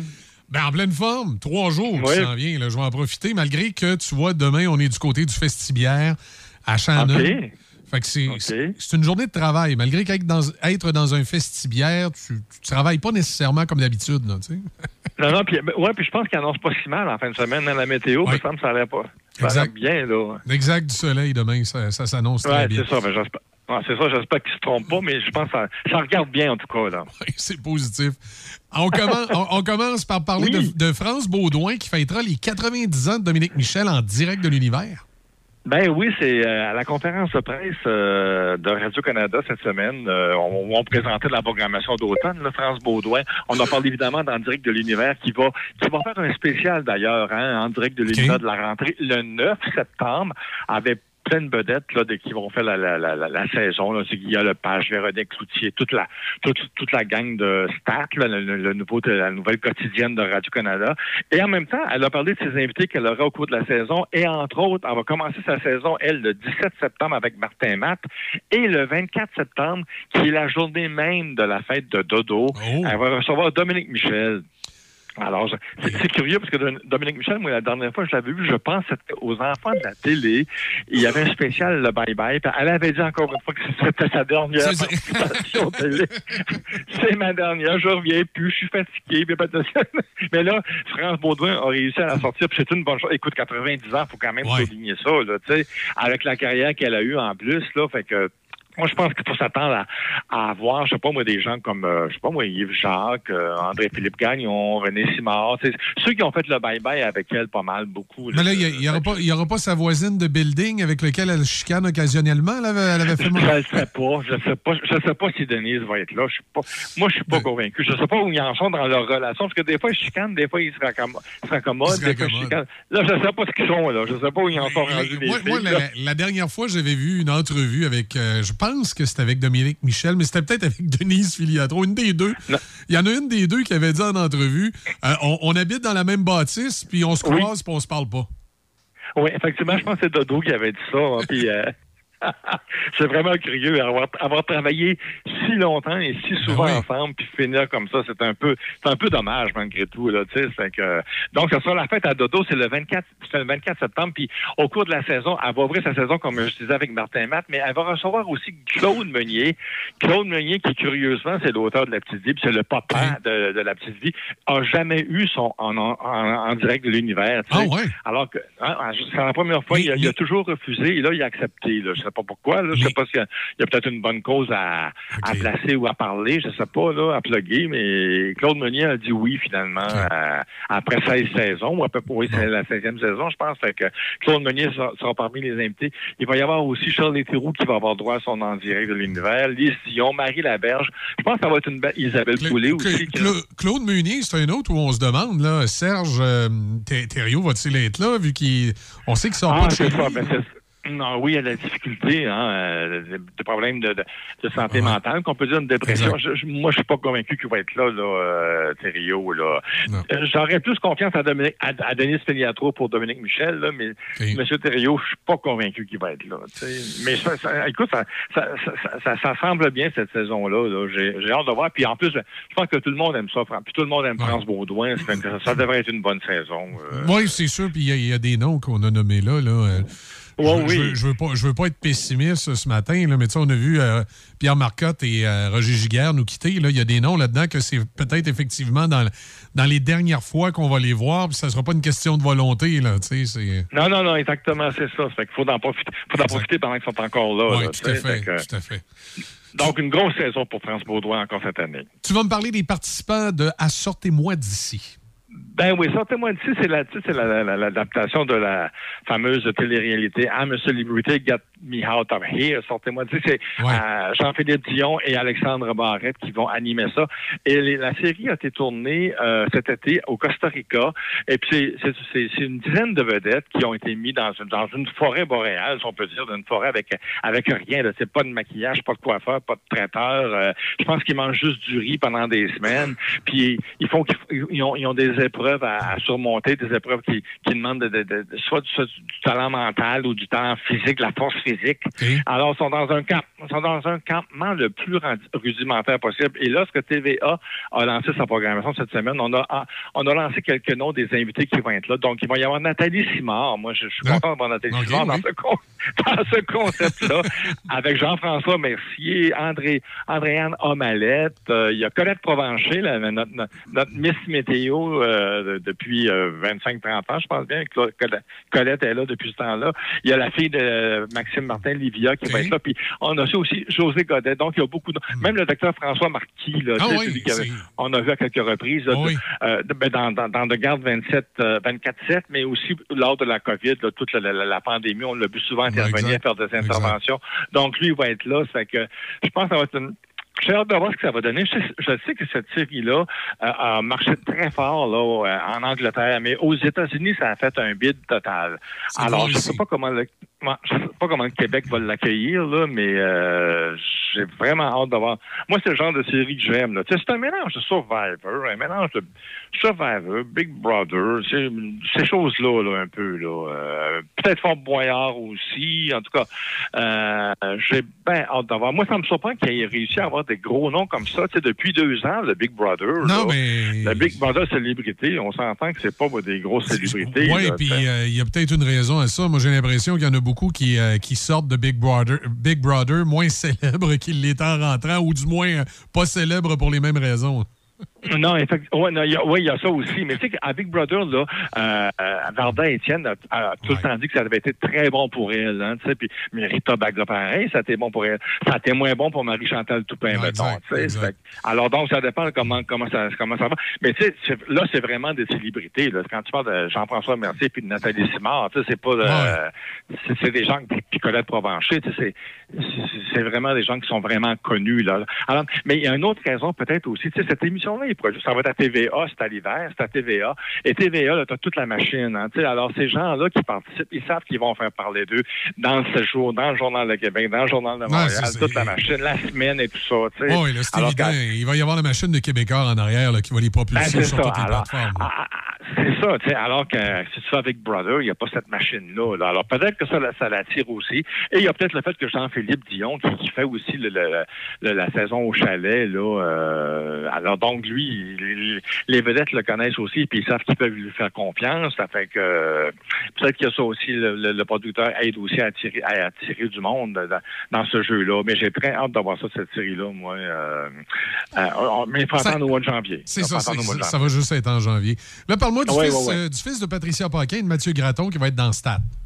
Ben oui, je suis très content parce que Patricia Paquin et euh, Mathieu Gratton, ils ont mis beaucoup, beaucoup d'énergie dans, dans, les- dans l'éducation, si tu veux, de, de, de, de- de Benjamin qui, qui souffre d'un problème d'autisme. hein, il fait et c'est ça. Alors donc, euh, c'est- comme, comme disait euh, Mathieu Gratton cette semaine, ça a été des, des- des années de, de, de sacrifices, de deuil, d'échecs, de petites victoires. Et là, la grande surprise, c'est qu'il va jouer dans Stat, la nouvelle quotidienne de Radio-Canada qui va débuter le 12 septembre. Et il va jouer le fils de Geneviève Schmidt, euh, celle qu'on a vue comme la Riopelle là, dans le District 31. C'est elle qui joue la Riopelle dans le District 31. La méchante, là. Mais là, elle, va être bonne, là. Elle fait une, elle OK, fait une là, infirmière. là, elle- Elle fait une infirmière aux soins intensifs, donc elle va être bonne, là. C'est ça, elle est Mais- pas- elle est pas méchante dans celle-là. Non, non, pas méchante dans celle-là, mais elle a un petit peu de difficulté avec son fils. et Ça, ça va bien au travail, mais avec le fils, c'est plus compliqué un peu. Alors, donc, mais je, je sais que euh, on, on nous a dit que durant le tournage, là, Geneviève l'avait, l'avait pris sous son aile, le, le- le jeune Benjamin. Puis, dans, dans le téléroman, il va, il va avoir 14 ans, 15 15 ans. Puis, dans, je pense, dans la vraie vie, lui, il a 21 ans. Alors, mais, mais moi, je suis content. Je, suis content. je trouve que c'est une belle victoire pour, euh, pour Mathieu Graton et Patricia Paquin, et même pour Benjamin aussi. Non, là, oui, écoute, euh, non plus. avoir la chance de jouer, là, c'est c'est Ouais. évident que ça pouvait pas être n'importe quel rôle. là. C'est un rôle qui, qui lui convient, mais en même temps, Ouais, oui, c'est un rôle. c'est- un rôle de comp- pas de composition, mais c'est un rôle comme lui. là. Il, il joue son rôle finalement, jeune. d'une certaine façon, ouais, exact. Non, mais tu sais, mais tu sais, ces, enfants-là, des fois, on dit souvent, faut pas qu'ils soient dérangés dans leur routine, ça va leur prendre une routine et tout ça. Fait que sur un plateau de tournage, ça doit être spécial aussi, parce qu'ils sont pas dans leur routine, là. même si probablement que Benjamin, il a suivi papa et maman sur les plateaux de tournage, il sait un peu comment ça se passe, mais en- entre ça puis le vivre, c'est deux choses aussi, là. Mais ça pour dire que je suis bien content, moi, puis euh, je trouve que c'est un, un bel exemple de, de, de, de persévérance, qu'il faut, qu'il faut pas lâcher, puis qu'il faut aider, il faut aider ces gens-là, là, ces jeunes-là, à, à s'intégrer le, le mieux possible dans, dans- dans la société, si tu veux. Ah, J'ai hâte de voir ce que ça va donner. Là. Euh, Là, on va, être, euh, on va être appelé aux urnes le 3 octobre prochain, mais ça, c'est au provincial. En attendant, on, peut, on peut se pratiquer à voter pour euh, le prix du public en marge du gala des Gémeaux. Ben oui, c'est le gala des Gémeaux qui va avoir lieu le 18 euh, septembre et jusqu'au jusqu'au 5 là, septembre de, de- de cette année. jusqu'au- Le public a le droit d'aller voter en allant sur le, le site des prix Gémeaux ou sur le site de Radio-Canada. Vous pouvez aller voter pour les trois émissions que vous avez aimées durant la dernière année. Là. Pas, pas, pas celles qui s'en viennent, là, mais celles qui sont passées l'année passée. Là. Alors donc, jusqu'au 5 septembre, vous avez le droit de voter pour trois émissions. Et après, on va faire une compilation. L'Académie de, de- de- de la télévision va faire une compilation. Et on va garder 20 émissions. Et là, jusque du 12 au 18 septembre, toujours sur le site de Radio-Canada ou, de, ou de- des prix Gémeaux, vous allez pouvoir voter pour une émission. Et là, on va choisir le, le gagnant de la série la plus populaire. Moi, je pense que ça va aller vers District 31 ou peut-être en direct de l'univers. J'ai l'impression que ça peut aller jouer entre les deux. Peut-être, on sait pas, ça peut être des surprises, là. Mais du, du 12 au 18 septembre, les gens vont pas voter pour l'émission et on va faire une compilation et le résultat va être donné le 18 septembre lors du gala qui va être animé par euh, Véronique Cloutier. Donc ça veut dire que jusqu'au 5 vous en choisissez trois et après entre, euh, entre le 12 et le 18 vous en, vous allez en choisir une émission que vous avez aimée de la dernière saison. Puis on va avoir le gagnant le 18 septembre. Je sais pas si as-tu vu ça passer toi, récemment, Michel? Euh, vu qu'on parle de gala, tu sais, le, le, le gala des prix écran là, du côté canadien anglais, qui eux, ils ont décidé de de, de, de, de, de, de, de- donner des trophées non genrés. On, est rendu. C'est rendu fou, là. Moi, ils vont me rendre fou, là. C'est parce qu'à un moment donné, là, trop, c'est comme pas assez. C'est- Ah Ben, tu sais, c'est parce que ils, ils veulent éliminer les catégories interprétation dans un rôle masculin, dans un premier rôle masculin et dans un premier rôle féminin pour faire juste une catégorie dans un premier rôle, point. Oui, mais là, là, là, tu- on- ça nous ramène à l'ancienne problématique. C'est que là, ils vont dire, c'est un gars qui gagne, ils vont dire, c'est ça, les femmes sont laissées de côté. Si c'est une femme qui gagne, ben c'est ça, les gars sont laissés de côté. C'est ça. Puis si jamais Rita Baga a, a- a une nomination, on la met dans quoi? On la met dans le cadre... Mais Rita Baga, même si ça fait une femme, c'est un homme dans le fond. là, tu sais. Puis même si, même si Benoît Brière joue Madame Lebrun, on c'est un homme. Si, Et est-ce qu'un transgenre doit gagner automatiquement le prix? Tu sais, à un moment donné, tu peux te poser Ben, ça il y a tout ça, tu sais. Alors, moi, je, moi, je trouve ça. Je sais pas ce qu'on s'en va avec tout ça, là, mais enfin, ça, c'est le- les prix écrans, là, pour ceux qui connaissent moins ça, c'est un peu un mélange des, du- du- des prix Québec Cinéma et des prix de Gémeaux, justement. là. Là, on récompense les meilleurs artisans dans le domaine du cinéma et de la télévision, mais au Canada. Un peu comme les prix Juno, là. On regarde moins ça un peu parce que c'est du côté Canada anglais davantage, mais ça, euh, les Québécois sont quand même euh, éligibles à, ce- à ces prix-là, là. Alors, je sais pas si euh, On va les laisser s'arranger avec le patente. Moi, je vois Mais ça je ne sais ça. pas si éventuellement ça pourra arriver à la disque ou à. Ah, ou sais pas à, quel, à, quel autre gala, là. euh, mais moi, je trouve ça épouvantable. J'espère, j'espère que non. Faut pas arrêter de virer fou, là. Non, mais là, à un moment donné, et c'est pas en plus comme si euh, les, les personnes transgenres composaient un- une majorité des artistes. Euh, Est-ce qu'on veut leur faire un prix spécialement pour eux? Ben, pourquoi pas? Mais là, de- d'essayer de non-genrer les prix qui sont devenus genrés, justement, parce qu'à un moment donné, quand c'était juste meilleur artiste, ben là, on disait, ouais, mais c'est pas juste, ça prendrait un meilleur artiste homme, un meilleur artiste femme. Fait que là, on a créé meilleur interprète masculin, meilleur interprète féminin. Ben là, qu'on rajoute meilleur interprète transgenre, mais qu'on n'essaie pas de dégenrer ceux qui sont déjà là. Ceux qui sont- C'est ça. puis en, en- en plus, ce que je trouve bizarre, c'est qu'ils disent que ça, fait partie d'une réflexion qu'on fait depuis longtemps. qu'on- on veut être plus inclusif. Hey, lâchez-moi, lâchez-moi une inclusion. Là. C'est non, mais c'est pas- c'est dans le fond, on, on revient comme à l'époque où le prix masculin et féminin n'existait pas. Dans, dans le fond, j'ai l'impression, comme, euh, comme, disait, comme disait mon père, on, on recule par en arrière. Ah, je veux dire, on avance par en arrière. c'est après ça. Oui, oui, c'est après ça. Euh, et on va parler de Marc-André euh, euh, Gron- Grondon qui va qui sera. Grondin, Grondin, Excuse, oui. euh, la- la langue m'a glissé sur le dentier. Marc-André Grondin qui sera l'agent X13. Ben oui, je pense. Toi, t'es trop jeune pour avoir connu ça. X13. Ben, écoute, eu un- j'ai failli te dire, l'agent X13, là, d'après moi, ça doit être un remake de quelque chose, parce que ça me dit quoi. Mais, mais tout à fait, c'est ça, c'est un, remake.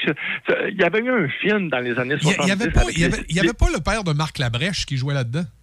Euh, c'était euh, euh, pas le père de Marc Labrèche qui jouait là-dedans, c'était euh, lui qui a écrit le- la, la- la- la série, c'était Pierre là, le père Ovide, de, de- de- de- lui qui jouait le- la, de la version de Jean-Pierre Masson, là, pas, pas, pas le- pas la dernière version parce que c'était Michel Charette, là, mais dans la version de Jean-Pierre Masson, c'était le Pierre Daigneault qui a écrit la série. Mais ça, c'est c'est un, un personnage bon, que, que- que- Pierre Daigneault a écrit, puis qui a été très populaire dans les années fin, fin 50 jusqu'à 1960.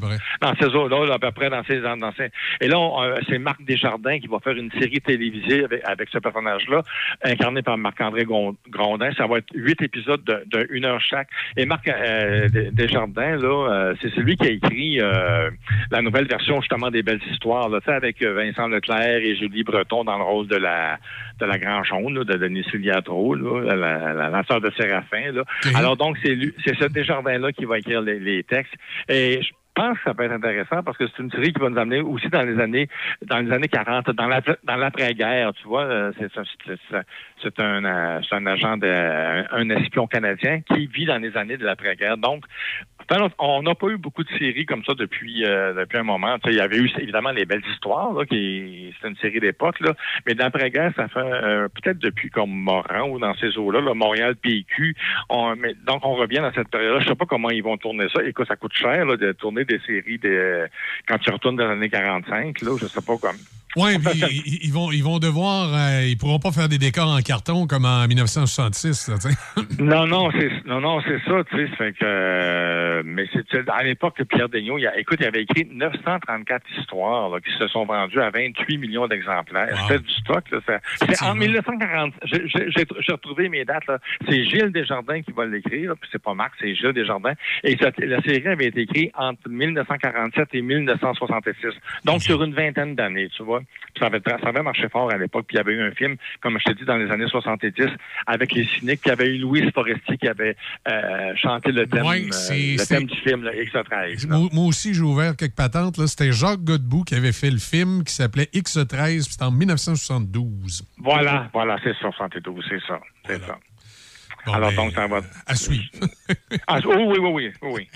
Là, ça, tu Ça vas- va être- Oui, excuse, vas-y. Non, non, j'allais dire, ça, allait- ça va être, ça va être présenté sur Illico au départ, mais ça va atterrir à Non, TVA. ça, là, évidemment. On va parler de la dernière, il y a du monde à la messe.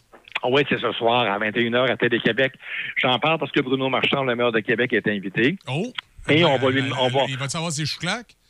Ah ben, je- oui, j'imagine que oui. Mais on va, on va lui, on va lui demander d'expliquer en quoi ses études en philosophie lui sont utiles aujourd'hui en tant que maire de Québec. Alors,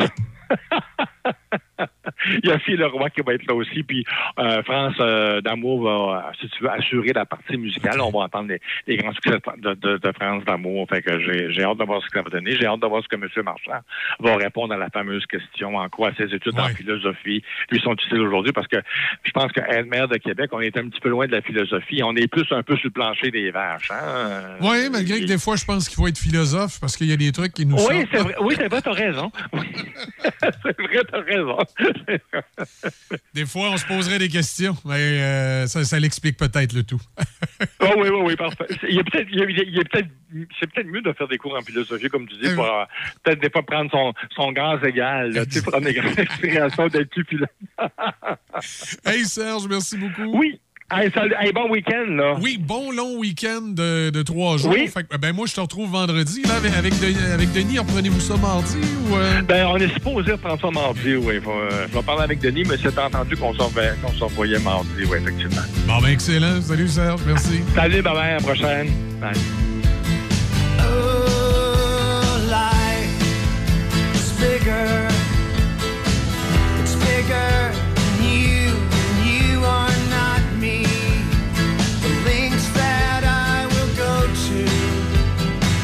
the distance in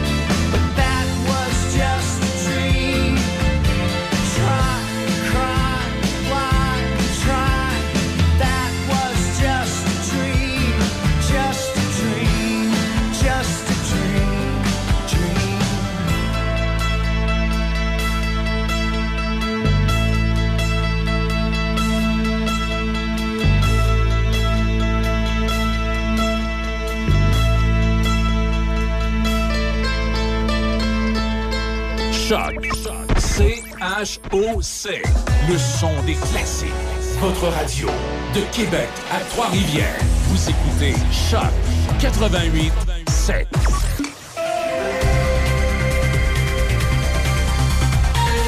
Ça nous amène à 8 h 3 minutes. L'actualité, euh, débit ce matin. À l'occasion de la fête du travail jusqu'au 5 septembre, la Sûreté du Québec lance un appel à la prudence à l'ensemble des usagers de la route. L'année dernière, six personnes ont perdu la vie lors de cinq collisions sur le réseau routier desservi par la Sûreté du Québec lors du long congé de la fête du travail. Rappelons que la vitesse et la conduite imprudente, la distraction, la capacité de conduite affaiblie par l'alcool, la drogue ou la combinaison des deux, ainsi que le non-port de la ceinture de sécurité demeurent toujours les principales causes de collisions mortelles ou avec blessés graves au Québec. Dans la région, la Fondation Santé Portneuf rappelle qu'il n'est pas trop tard pour s'inscrire à la randonnée Vélo Santé Alcoa qui se tiendra le samedi 17 septembre prochain sous le thème On roule Portneuf pour nos soins de santé et pour le plaisir. L'organisation demande 300 dollars le 100 km et 200 dollars pour la boucle de 50 km, transport, repas et collation inclus. La ville de Cap-Santé accueille les randonneurs et bénévoles pour la halte midi à la Maison des Générations et offre gracieusement le lunch. Soulignons que chacun est libre de solliciter des dons auprès de son entourage. Les dons peuvent être faits en ligne sur le site de la Fondation, bouton Je contribue. En politique, en ce sixième jour de campagne électorale au Québec, les chefs poursuivent leur route à travers les 125 circonscriptions. Après avoir traité d'économie et d'inflation, ce sont les thèmes de la santé et des aînés qui semblent prendre le déçu aujourd'hui. Les deux porte-paroles de Québec solidaire sont chacun à une extrémité de la province. Gabriel Nadeau-Dubois sera à Gaspé et à Rimouski, alors que Manon Massé sera à Rouyn-Noranda. À la coalition Avenir Québec, François Legault va entreprendre la journée à Lévis, puis ira dans le Binière avant de passer par la circonscription d'Arthabasca et de Johnson. Le chef du Parti québécois, Paul Saint-Pierre Plamondon, est attendu à Gatineau, Berthierville et Québec pour parler de soins à domicile. Chez le Parti conservateur, Éric Duhem passera la journée dans les Laurentides, à La Chute et à Saint-Jérôme. Et finalement, la chef libérale Dominique Anglade devrait favoriser le thème de la famille et de la petite enfance avec une tournée de CPE à Gatineau et à Lac-Simon avant de se rendre à Val-d'Or. Par ailleurs, le Québec et les provinces du centre et de l'est du pays se dirigent vers un manque important d'électricité pour répondre aux besoins générés par la transition énergétique. C'est l'avertissement que lancent des chercheurs de l'Institut de l'énergie Trottier de Polytechnique Montréal dans un nouveau rapport. Selon ce livre blanc, la plupart des provinces seront incapables de combler les besoins en électricité créés par l'augmentation du parc de véhicules électriques et la décarbonation du chauffage des bâtiments à l'horizon de 2030. Le directeur scientifique de l'Institut Trottier et co-auteur du rapport, Normand Mousseau. Quand même, on exporte 40 TWh, donc on a un petit peu de marge là, pour euh, récupérer une partie de ça si la demande augmentait trop fortement. Mais malgré tout, comme on signe des contrats à long terme avec les États-Unis qui vont euh, diminuer cette marge de manœuvre-là, on risque de se retrouver en 2030 avec un manque à gagner en électricité. Et pour terminer, rappelons que le président Joe Biden a averti hier soir que l'égalité et la démocratie sont attaquées aux États-Unis. Dans un discours livré depuis Philadelphie, il a sonné l'alarme contre son prédécesseur Donald Trump et le mouvement MAGA qu'il qualifie de menace extrémiste. M. Biden cherche à recadrer le débat en vue des élections de mi-mandat en novembre. Selon le président, le mouvement MAGA est déterminé à faire reculer le pays. Il a accusé M. Trump et ses plus fervents partisans d'être contre la Constitution, contre la règle de droit et contre la démocratie. Oui, c'est. euh, le climat politique aux États-Unis est plutôt malsain et on a l'impression que dans la campagne électorale, ici aussi, là, le climat politique commence à être un peu, Ben, c'est que c'est de pire en pire. un peu particulier. C'est, euh, Et il y a une élection qu'on est en train d'oublier, une élection fort importante la semaine prochaine. Est-ce que tu as une petite idée, c'est quoi? Yep. C'est pas, euh, c'est pas, c'est pas pour élire quelqu'un directement euh, au pouvoir, mais c'est pour euh, élire quelqu'un dans des fonctions très importantes. Et parmi les candidats, il y en a un, il est prêt. Hmm, Ah, c'est pas l'élection de euh, euh, conservateur? La course à la chefferie chez les conservateurs, on va connaître le nom du gagnant la semaine prochaine. Est-ce que ce sera Pierre Poilievre? Est-ce que ce sera Jean Je suis prêt Charret? Mhm. À suivre, ça peut, euh, ça peut avoir une grande influence ça, sur la prochaine élection fédérale. Ça peut avoir une influence sur le goût de certains euh, députés de continuer ou d'arrêter aussi. Parce qu'il y a certains députés qui ont dit que c'était Pierre Poilievre qui se ramassait chef des conservateurs qui n'étaient pas sûrs de continuer. Moi, non. euh, Il y, en- ben, il y en a deux qui n'étaient pas présents lors de la dernière joute. J'ai hâte de. Ah, tu veux dire le, le- le débat des chefs? Ben, il y a- Ouais, il y, a ouais, Pierre. Poilievre qui s'est pas présenté, qui n'a pas fait le dernier débat des. euh, pas des chefs, mais des Et il y candidats. a la dame, là, une dame. Oui, il y a une dame aussi dont le nom m'échappe, là. euh, du côté des conservateurs. Il y a une couple de, de personnes là-dedans là, qui ne croyaient pas nécessaire de faire les derniers débats. On verra si ça aurait été. euh, ça aurait été bon pour Jean Charest, parce que là, on ne sait pas trop. euh, on nous dit que c'est Pierre Poilievre qui menait dans la course, mais euh, c'est pas clair jusqu'à quel point Jean Charest a des appuis. Aussi, ben, il faut qu'il y ait un certain taux. euh, je vais dire ça de même, un certain taux de participation des, euh, membres du parti. On se souvient que Maxime Bernier devait être élu chef des conservateurs, puis euh, à un moment donné, il y a des, fermiers qui ont n'étaient pas contents après lui à cause de la gestion de l'offre. Ils ont décidé de prendre des cartes de membres puis d'aller voter contre lui, puis il s'est fait battre.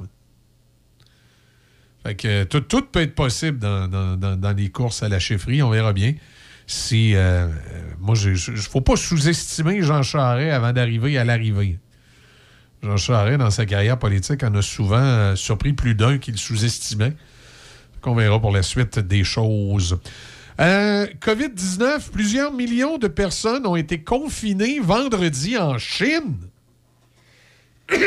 Et M. Legault n'était pas là pour, euh, pour embrasser des enfants. Alors, euh, en Chine, il y, a, euh, il y a une ville qui, s'appelle Cheng- Chengdu, dans le sud-ouest du pays, où il y a eu un rebond épidémique qui a paralysé donc la ville. On dit que la Chine continue de suivre une stricte stratégie sanitaire de zéro COVID en dépit d'un nombre de contaminations très inférieur au reste du monde. Cette politique se traduit par des confinements dès l'apparition de cas positifs dans les tests PCR quasi obligatoires tous les 72 à 48 heures. Chengdu, qui compte 21 millions d'habitants, a fait état vendredi de 150 nouveaux cas positifs de COVID. Bang! On les a confinés. Ouais, mais c'est pas pareil là-bas qu'ici. hein? Non, c'est ça. Mais c'est juste pour vous montrer qu'il il peut y avoir pire. Hey, pour rester dans les euh, histoires de régime communiste, euh, hier, j'ai bien souri parce que euh, tu sais qu'on a un candidat indépendant là, dans, le comté qui se présente pour les, prochaines les prochaines élections. Et ça se trouve être notre voisin parce que M. Bourson opère la, la boulangerie qui est ici à quelques pas de la station. Ce qui fait que euh, souvent, des fois le matin, euh, euh, quand, je suis insatisfait de mes toasts ou il me manquait un lunch ou j'avais j'avais pas de lunch pour dîner, ça m'arrive souvent d'aller manger chez, chez Alexandre, c'est le nom de la boulangerie. Et euh, je sais pas si tu te rappelles la semaine passée ou l'autre d'avant. À un moment donné, M. Bourson venait souvent faire des éruptions, je appeler ça des éruptions en studio. D'ailleurs, à un moment donné, j'avais jasé un petit peu avec lui en disant Vous savez, M. Bourson, quand la campagne euh, électorale va être officiellement lancée, les lois électorales, ça, vous ne pourrez pas faire éruption comme ça dans, dans le studio. Je vais être obligé de vous mettre dehors. Hey! J'avais été obligé de, de lui dire ça. Puis bon, connaissant son bouillant caractère, bah, le Québec, c'est ça. T'es pas trop content.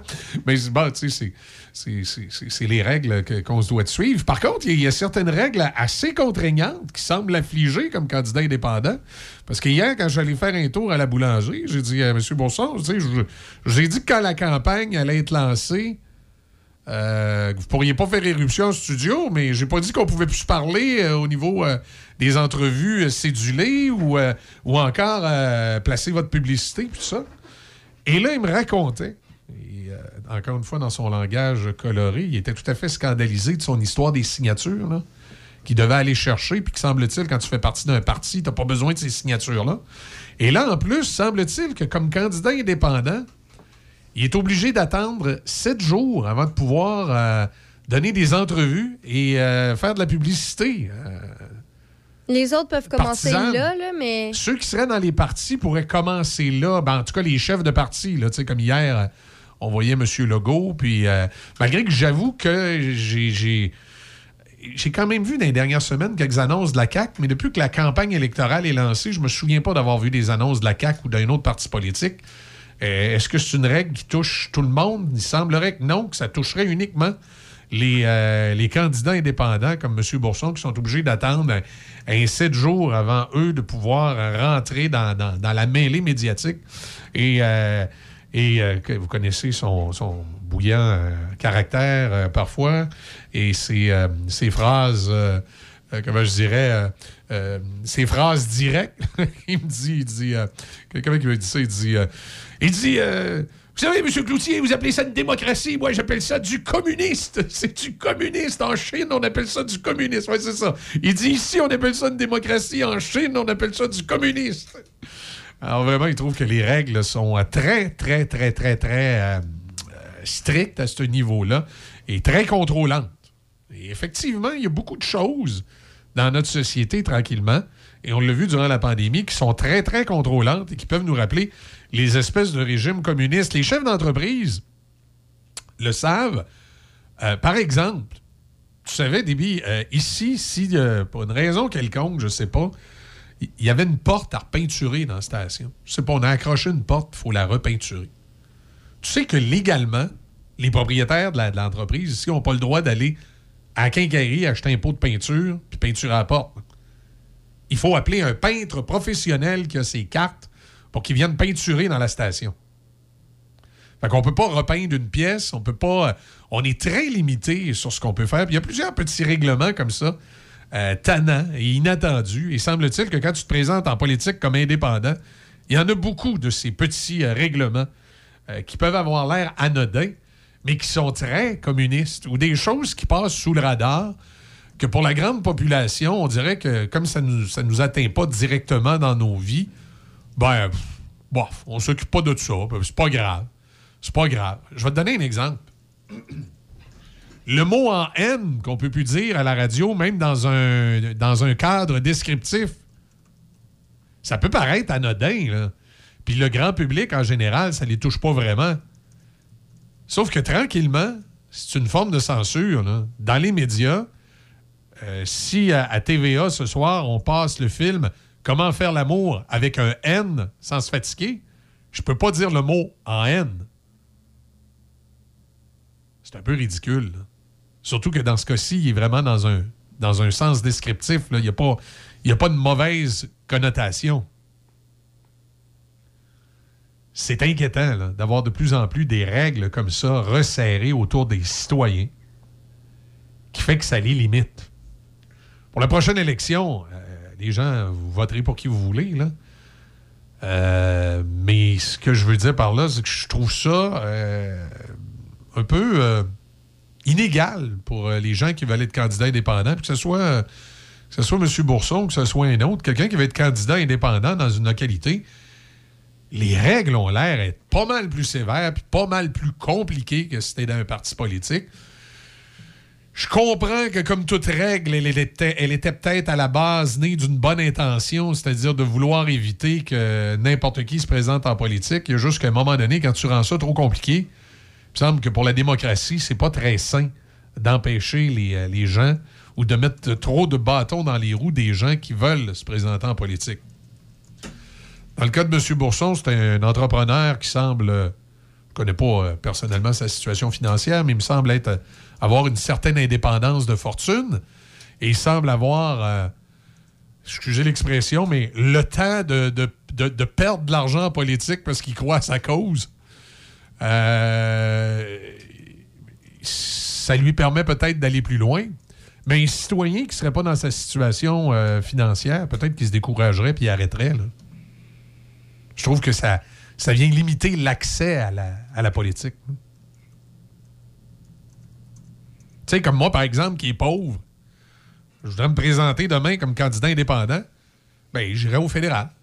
Parce qu'au fédéral, les règles sont beaucoup moins, euh, beaucoup, euh, beaucoup moins restreignantes.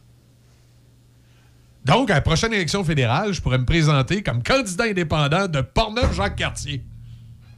Comme André Arthur. Ben, il l'avait jamais fait. Il, avait, il en Oui, il avait l'a fait. Il a été Ah, élu, il a l'avait été fait. député. André Arthur a été député ici pendant 4 ans, 5 ans? Je sais qu'il a été député pendant un bout, là. Je me souviens plus du nombre d'années exact, là. Mais il était le député indépendant de Portneuf-Jacques-Cartier.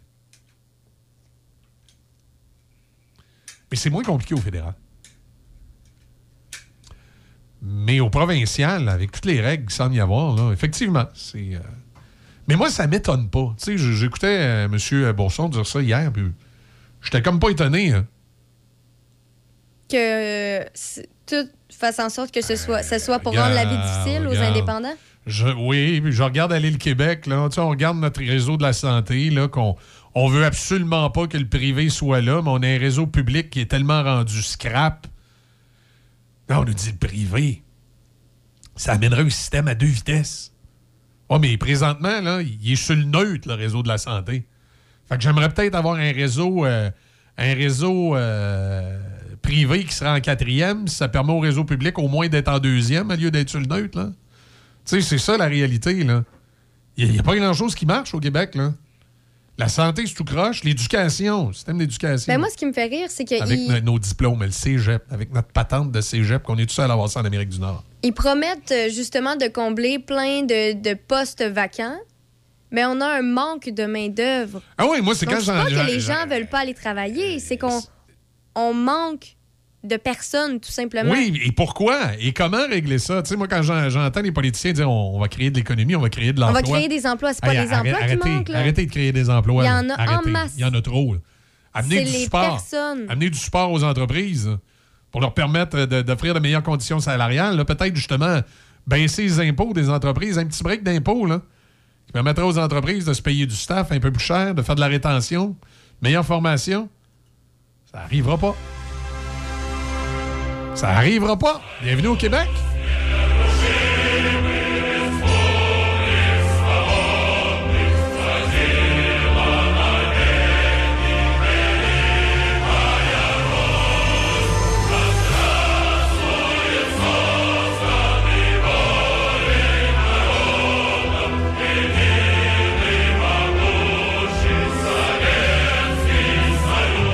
Imaginez si on était indépendant en plus.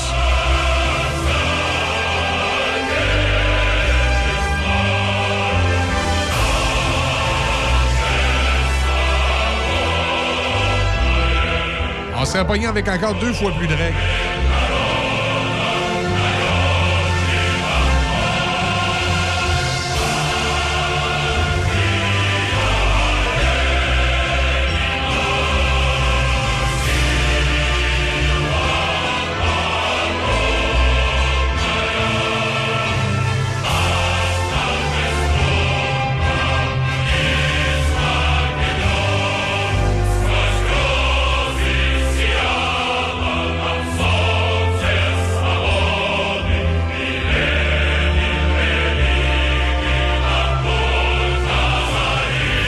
Les petits enfants, tout le monde debout, là.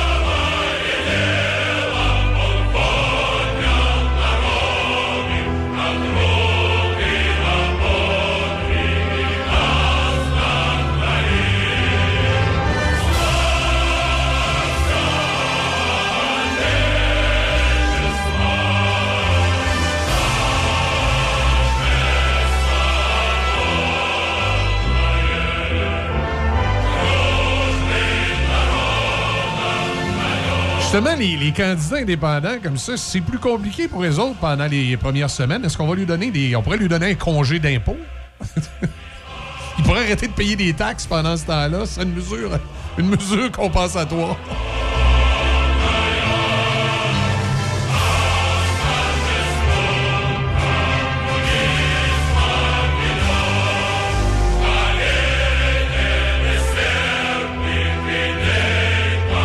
OK, on va arrêter ça. L'hymne national de l'URSS, là, je pense qu'il y a des. euh, y a des partisans de Québec solidaire qui doivent être trop heureux dans leur auto d'entendre ça ce matin. Bon, voilà.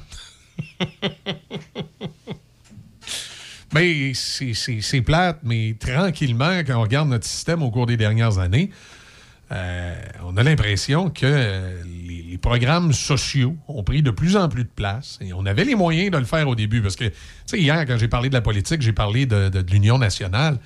Quand Maurice Duplessis a pété aux frettes, la province de Québec était riche. Il n'y avait pas de déficit. C'était même inconscient. Il, était, tellement. euh, était tellement fling-flagneux, Duplessis, qu'il avait réussi à avoir au Québec un réseau scolaire qui était euh, aux frais des religieux. Les communautés religieuses au Québec n'avaient pas d'argent qui venait du gouvernement du Québec, contrairement aux autres provinces. Donc, ça avait permis de sauver une fortune au, euh, gouvernement du Québec.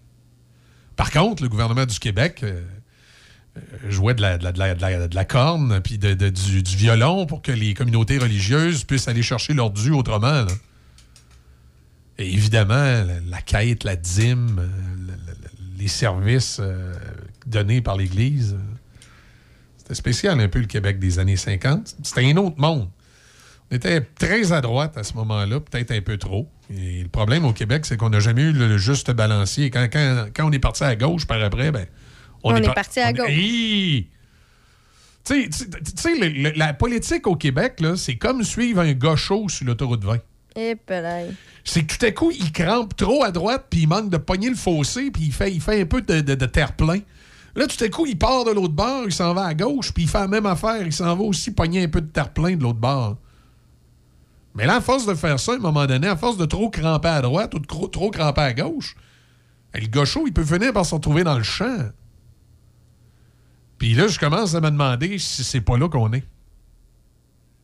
Tu sais, que Duplessis, on a crampé à droite, on a pogné l'accotement, puis tu sais, la bande rugueuse, on est passé dessus. Là, là, on est parti de l'autre bord, on est parti à gauche. Puis là, on est rendu dans le terre-plein. D'après moi, on vient de pogner le champ de quenouille. Puis là, on est là. Je pense qu'on va prendre le remorqueur pour sortir de là. Ça ressemble à ça. Là. Ça a l'air... à- la, la- vie politique des Québécois ressemble à ça. Dans le champ de quenouille. Le gars, il sort du char. là. Et pourtant, je me sentais correct pour chauffer. Je me sentais correct pour voter. ouais.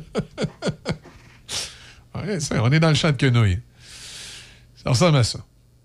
Quand on regarde nos institutions, il y a vraiment un gros ménage à faire. Puis tu sais, je, je vais ramener à, à Jean Lesage lorsqu'il avait fait la Révolution tranquille, qui était nécessaire à ce moment-là. Il y a peu de gens peut-être qui se souviennent qu'est-ce qui est arrivé au gouvernement de Jean Lesage? Là, toi, t'es trop jeune, débit, tu me dis Jean Lesage. Ça me dit rien. C'est quoi ça, Jean Lesage? Le gouvernement de Jean Lesage avait fait des, des- des, euh, des- avait fait la révolution tranquille, avait fait une révolution du système. Et comme dans toute révolution, il faut que tu euh, fasses des choses pour l'intérêt du pays, mais tu sais que tu ne te feras pas réélire quand tu fais ça. Puis c'est ça qui est arrivé à Jean Lesage. On a, on a tendance à oublier que Jean Lesage, je m'excuse, quand il est rentré au pouvoir, il a tiré son mandat à 5 ans, le maximum que tu peux faire au Québec. Puis après ça, il s'est fait sortir du pouvoir à grands coups de pied euh, au. Puis c'est le gouvernement de Daniel Johnson qui est rentré par après. Mais pourquoi il s'est fait sortir comme ça? Parce qu'évidemment, il est arrivé avec des. Il est arrivé avec des réformes qui ont viré l'État à l'envers. Puis quand tu arrives avec des réformes, je m'excuse, qui virent l'État à l'envers, tu es souvent appelé à perdre le mandat suivant. Parce que les Québécois sont pas habitués au changement? Exact, sont bien dans le pantoufle. Et les fonctionnaires sont en beau maudit, fait qu'ils vont tout faire pour te faire mal paraître. Et que les Québécois aiment ça chialer. Exact. Fait que là, tu perds ton élection. Mais les changements, ils sont faits. Il faut que tu vives avec. Puis là, ensuite, tu développes, tu travailles. Puis c'est ce qui s'est passé euh, avec le gouvernement de Robert Bourassa quand ils ont pris le pouvoir en 70. Ils ont continué les réformes. Bien que l'Union nationale de Daniel Johnson a fait aussi un bon bout aussi sur, euh, sur le développement économique du Québec. Puis c'est là qu'on est rentré dans l'ère qu'on connaît maintenant d'un gouvernement qui était un peu plus providence puis qui permettait d'aider euh, le peuple. Sauf qu'à un moment donné, on s'est endetté après la crise de 1980. Ensuite, euh, les deux référendums n'ont pas aidé à la chose. Euh, les autres crises économiques moins, moins grandes sont arrivées. Puis là, ben, on arrive à un moment où il serait peut-être temps, je m'excuse, comme avait fait Jean Lesage, de rentrer dans le système puis de faire le ménage. Peut-être pas dans le même sens que Jean Lesage, parce que l'état des lieux est fort différent. Rappelez-vous que Jean Lesage est arrivé à l'Assemblée nationale dans un contexte où le Québec était riche à craquer, puis que les gens étaient avaient pas vraiment de services et de programmes pour les aider. Là, on est dans la situation inverse. Le Québec est pauvre, il prend de la péréquation des BS du Canada. Puis on a un système public qui va tout croche, qu'il faut, euh, qu'il faut désencrasser. Donc, il faut qu'un gouvernement rentre au pouvoir dans le même esprit que Jean Lesage, c'est-à-dire de ne pas, pas faire les mêmes réformes que lui, évidemment. là. Pas s'attendre à gagner les prochaines élections. C'est ça. faut qu'il rentre au pouvoir avec l'idée de dire moi, je rentre là pour virer la, la- la place à l'envers, faire une réforme profonde, moins de fonctionnaires, une place pour le privé dans, le, dans la santé puis dans l'éducation, revoir la- le privé dans l'éducation, revoir la place du privé dans la santé, refaire une réforme totale de la machine, dégraisser le nombre de fonctionnaires, changer les sous-ministres qui sont là depuis trop longtemps, faire un gros, gros ménage dans la baraque, puis euh, surtout mettre les syndicats au pas, les obliger, un peu ce que le fédéral voulait faire. On a un ministère du Revenu, nous autres aussi, qu'on oblige les syndicats à rendre le chiffre public, qu'on fasse vraiment un gros ménage dans la C'est clair que le gouvernement qui va faire ça, il ne se fera pas réélire à l'autre d'après. Mais il va, comme Jean Lesage, faire une grande réforme qui va être nécessaire et bénéfique. Jusqu'à un certain point. Parce que la, réforme de Jean Lesage était nécessaire et bénéfique. Il y a juste arrêté d'être bénéfique en 83, mais on a continué. Là. Continuons. Ça vous rappelle pas quelqu'un? Tu peux pas continuer quand ça va mal. Continuons d'endetter le Québec. Continuons de rien changer. La CAQ, ils n'ont pas pensé hein, quand ils ont choisi ça. Et pourtant, quand ils ont été élus en 2018, il semblait être un gouvernement qui voulait bouger quelques affaires. Parce que les libéraux étaient encroutés, puis les péquistes encroutés, puis ils faisaient rien. La CAQ, dans le, dans le quelques premiers mois de, pouvoir avant la pandémie, il avait quand même commencé à, essayer de brasser quelques affaires. Mais tu sais, le réforme des commissions scolaires, ils l'ont faite à moitié. Ils n'ont pas fait la vraie affaire qu'ils auraient dû faire. Ils ont, ils ont- fait un petit bout, mais ils l'ont pas fait au complet. C'était parti de l'idée de la DQ, mais ils l'ont comme fait à moitié. Bon, au moins, ils ont fait une moitié de chemin, mais ça aurait été le fun qu'ils fassent le chemin au complet. Ça prendrait un gouvernement qui a des couilles pour faire le chemin au complet. Mais un gouvernement comme ça, je le dis, je le répète, il va rentrer au pouvoir et il ne se fera pas réélire. Donc, ça prend des politiciens qui ont à cœur le Québec, qui veulent changer le Québec, puis qui sont conscients qu'ils vont manger une go à l'élection d'après. Qui vont pas là pour se faire réélire, là, puis dire je vais faire au moins deux mandats ou trois mandats. Je, je me souviens plus c'est le nombre exact qu'il faut que tu fasses, là, pour t'en aller chez vous avec une pension à vie. hein. Parce qu'il y en a qui rentrent en politique pour ça. Ils disent Moi, je vais rentrer en politique, puis j'espère pouvoir faire le nombre de mandats nécessaires pour retourner à la maison avec une pension à vie. C'est- leur but. C'est la, la raison principale pour laquelle ils rentrent en politique. C'est épouvantable. Épouvantable. On fait une pause, on va, on va aller aux manchettes. C'est du soleil, maximum de 22 qu'on y pourrait voir aujourd'hui. Mais on parle de nappe de brouillard ce matin, puis là, on est dans nappe. Là. En dessous de la table, ça. Demain, samedi, généralement ensoleillé, maximum de 26. Je vous rappelle, ça va être le festibiaire du côté de Shannon. Le studio mobile va être sur place. On va diffuser samedi toute la journée de Shannon. On vous attend. Soyez là. Dimanche nuageux, 60% de probabilité d'averse, maximum de 19. Lundi, du soleil, 20 degrés. Mardi, du soleil, 23 degrés. Vous cherchez un emploi? Vous croyez être la perle rare? C'est votre chance. Le tout nouveau Salon de l'emploi de l'Expo de Donnacona, ce sont 300 emplois avec près de 30 employeurs de renom présents sur place.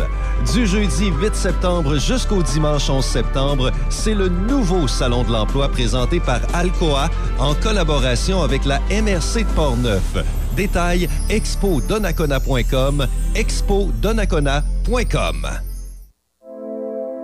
Saviez-vous que Promutuelle Assurance est la toute première mutuelle d'assurance à avoir été créée au Québec? Eh oui!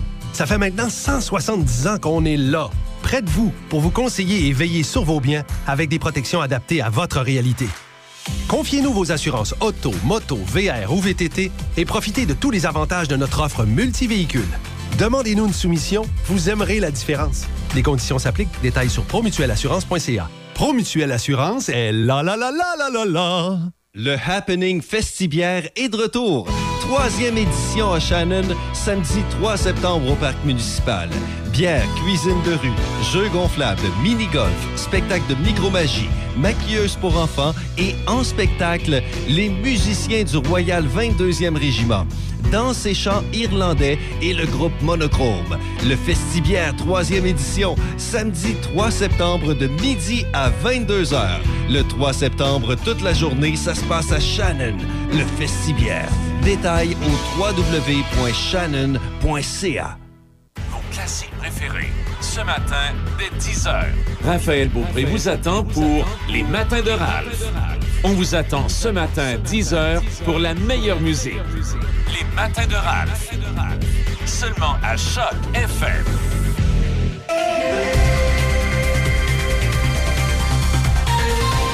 Ça nous amène à 8h34 minutes dans l'actualité. Manchette euh, débit. À l'occasion de la fête du travail, jusqu'au 5 septembre, la Sûreté du Québec lance un appel à la prudence à l'ensemble des usagers de la route. Dans les sports au tennis, le Canadien Denis Shapovalov a atteint le troisième tour des internationaux des États-Unis hier, l'emportant 6-4, 4-6, 6-3 et 6-2 face à Roberto Carballes Baena de l'Espagne. Tête de série numéro 19, Shapovalov aura devant lui le Russe André Roublev, neuvième tête de série. En double féminin, Laila Fernandez et Doria Saville ont eu raison des deuxièmes têtes de série, Coco Goff et Jessica Pegula, 3-6, 7-5 et 7-6. Au deuxième tour, la paire canado-australienne sera confrontée à Dalma Galfi et Bernarda Pera. Au programme aujourd'hui, aux internationaux des États-Unis, Serena Williams croisera le fer avec l'Australienne Ayla Tomljanovic à 19h lors d'un duel de troisième tour. Serena et sa sœur Vénus ont été défaites au premier tour du volet en double par les Tchèques Lucia Radecka et Linda Noskova 7-6, 6-4 hier soir. De son côté, Vénus a perdu au premier tour en simple et a vu sa 23e participation à Flushing Meadows prendre fin. Également à 19h, la Canadienne Bianca Andreescu se mesurera à la Française Caroline Garcia, 10e 17e tête de série. Une autre Canadienne sera en action. Vers l'heure du dîner, Rebecca Marino affrontera la Chinoise Shu Zhang, 36e raquette mondiale. Au hockey, le Canada a accédé aux demi-finales du championnat mondial de hockey féminin hier, résultat d'une victoire de 3-0 aux dépens de la Suède. Le Canada affrontera la Suisse demain. Les matchs pour les médailles auront lieu dimanche et les Américaines ont quant à elles facilement vaincu les Hongroises 12-1, tandis que la République tchèque a eu raison de la Finlande 2-1 en prolongation. Et pour terminer au football, les Alouettes de Montréal tenteront de signer un troisième gain consécutif ce soir face aux Rouges et Noirs d'Ottawa. Les Alouettes, qui occupent le deuxième rang dans l'Est avec 8 points, ont une priorité de 4 points sur le Rouge et Noir. Et le Rouge et Noir vient de battre les Elks d'Edmonton pour se redonner un peu de contenance. Merci. Il est à 8h36. Je vous rappelle, euh, on a 9 degrés présentement à Pont-Rouge. C'est une petite température qui fait automnale un peu. hein?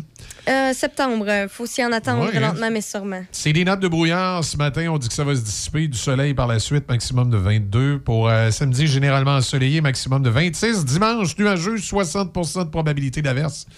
Maximum de 19 degrés. On va écouter le groupe québécois The Box, Inside My Heart, souvenir euh, 1990. Sur le son des classiques.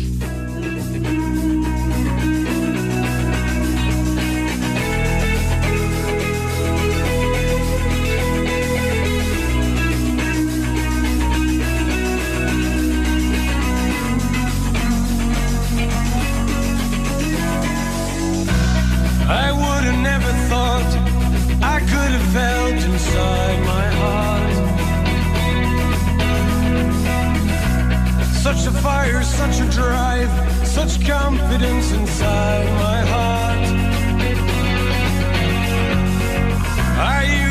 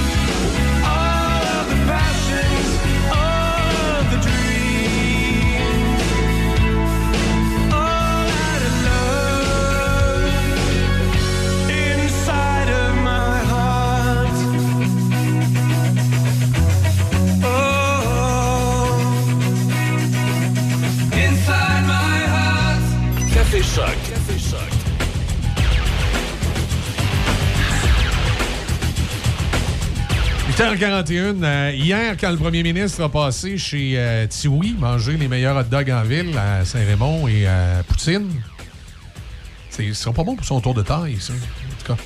Euh, je vous ai parlé euh, des gens qui étaient inquiets avec le reconfinement. Je vous ai parlé des photos avec les bébés, que ça me fait toujours sourire. Je trouve que ça fait cliché. Mais j'ai oublié de vous parler de la mairesse de Rivière-à-Pierre qui a fait savoir au premier ministre qu'on s'attend à avoir de l'Internet haute vitesse sur tout le territoire. Et ça, c'est un des, gros problèmes de beaucoup de municipalités à travers le, Québec.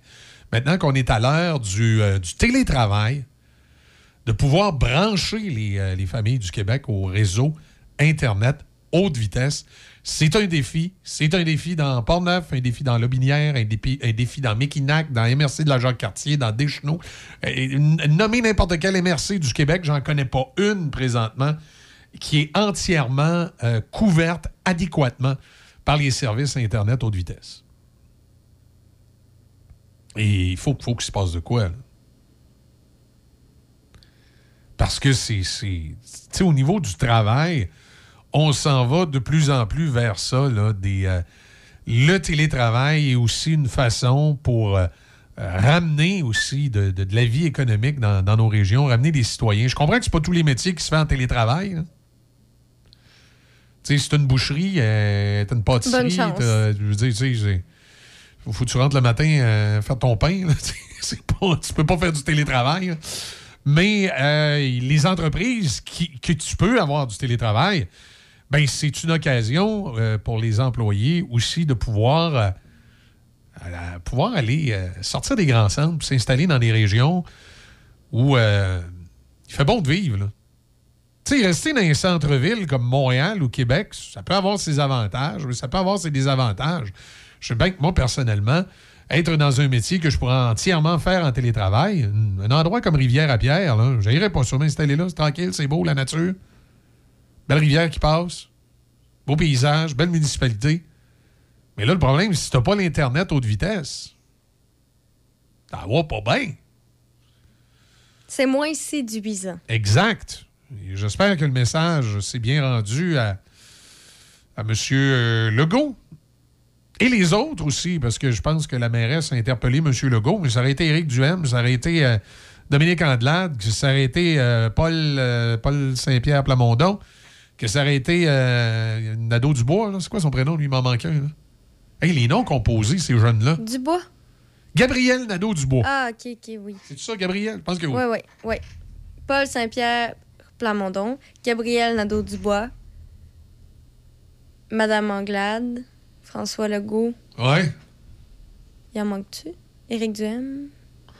Non, non, mais les autres, ils ont des noms juste à un nom. là. Mais moi, ouais. c'est quand tu commences à avoir les noms de famille. Imagine que tu t'appelles Déby Corriveau-Giroir. Mhm. OK? Et que ton conjoint s'appelle, je sais pas, moi, euh, t'es mon gars à peu près ton âge. Mettons qu'il s'appelle euh, Philippe Cloutier Landry, mettons. OK? Ça veut-tu dire que votre enfant va être obligé de s'appeler euh, Cloutier Landry Corriveau-Giroir? Ben non. Ça tu sais, dépend des gens. À un moment donné, il décide de, de- de- de choisir Soit un nom. le mais- nom de famille de, mais moi, la- la- du gars ou de la fille. Mettre la tralée de nom de famille comme ça, j'ai tout le temps trouvé ça un peu, un peu drôle. là. Choisis-en un des deux, là, ça va être correct. Moi, que ça soit celui de la femme, j'ai rien contre. Là. Traditionnellement, c'était celui de l'homme. Il y avait peut-être un côté patriarcal là-dedans. Donc, les enfants portent le nom de famille de la mère. Pourquoi pas? Il y a juste qu'à un moment donné, choisissez-en choisissez-en un des deux, mais pas les deux. C'est comme ceux qui essayent d'avoir des prénoms trop originaux, qui prennent un prénom qui existe depuis toujours. Je l'avais déjà compté, celle-là. La madame qui avait appelé son fils Édouard avec deux W. Puis elle était toute scandalisée parce qu'elle disait que dans les communications avec l'école, il faisait des fautes dans le nom de son gars. Il l'écrivait comme il doit être écrit. Moi, je, moi je, je reviens toujours à la même image. Je m'appelle Michel. J'imagine que mes parents m'auraient appelé Michel. M-I trait d'union S-H-E-L-L. Ça aurait été drôle, hein? Ben moi, je pense pas que ça... dé- C'est si tu t'attends à ce que le, ton- le nom de ton enfant ait pas d'erreur, là, tu fais fausse route. Ben là, Mais si tu veux euh, euh, ouais, mais c'est ouais, quoi le power trip d'aller d'aller euh, euh, d'aller changer l'orthographe d'un nom qui existe depuis toujours? là? Ben, ça, dé- ça dépend des gens. Là. Je veux dire, euh, si c'est ils se sentent mieux comme ça, pas de problème, mais attends-toi pas justement à ce que les gens fassent pas d'erreur. Ben, c'est ça. DB, DE, accent aigu, BIE. Moi, j'ai vu mon nom écrit de toutes les façons. Je m'attends même pas à. On l'écrit. C'est quand on l'écrit comme du monde que je suis Que surprise. étonné, ouais. ouais. Mais euh, moi, personnellement, c'est juste une. Moi, j'ai arrêté pourtant à mettre un Y. hein. Ouais, mais ça arrive souvent, ça aussi. Un B, deux B, un Y, Ouais. un I, pas de E. C'est déjà arrivé. OK. Ben moi, je suis habitué de voir Dolby Stéréo. Fait que c'est débile. Ouais, de- ouais. Me dis peut-être que. En tout cas. Mais, Mais tu sais, des fois, à force de vouloir être trop original, là, Ben, faut juste penser à l'enfant là-dedans. Est-ce que si tu te mets à sa place, tu penses que quand t'es quand tu mettons t'es au primaire, il va arriver des trucs peut-être désagréables, tu sais des, des petites farces euh, faciles? J'ai déjà vu un petit gars qui s'appelle Axel, OK? Puis les parents avaient écrit son nom genre euh, X-E-L-L. Mais ça c'est pas ça, ça ça va. Ben c'est bizarre, Axel, X-E-L-L, pas de A, pas rien. Ah OK, OK, t'as pas coupé des lettres là. Non, non. Ah OK. Axel, X-L-L, Axel. OK, ouais, là je comprends. Là, il n'y a pas un prof qui regarde ce nom-là et qui est capable de le prononcer. Ouais, ben c'est c'est plus ça aussi là. La malprononciation. Tu sais, c'est. Il y, a- il y a des patentes bizarres des fois. Il y a des parents, tu dis. je- En fait, tu sais, c'est beau vouloir être original et unique, là.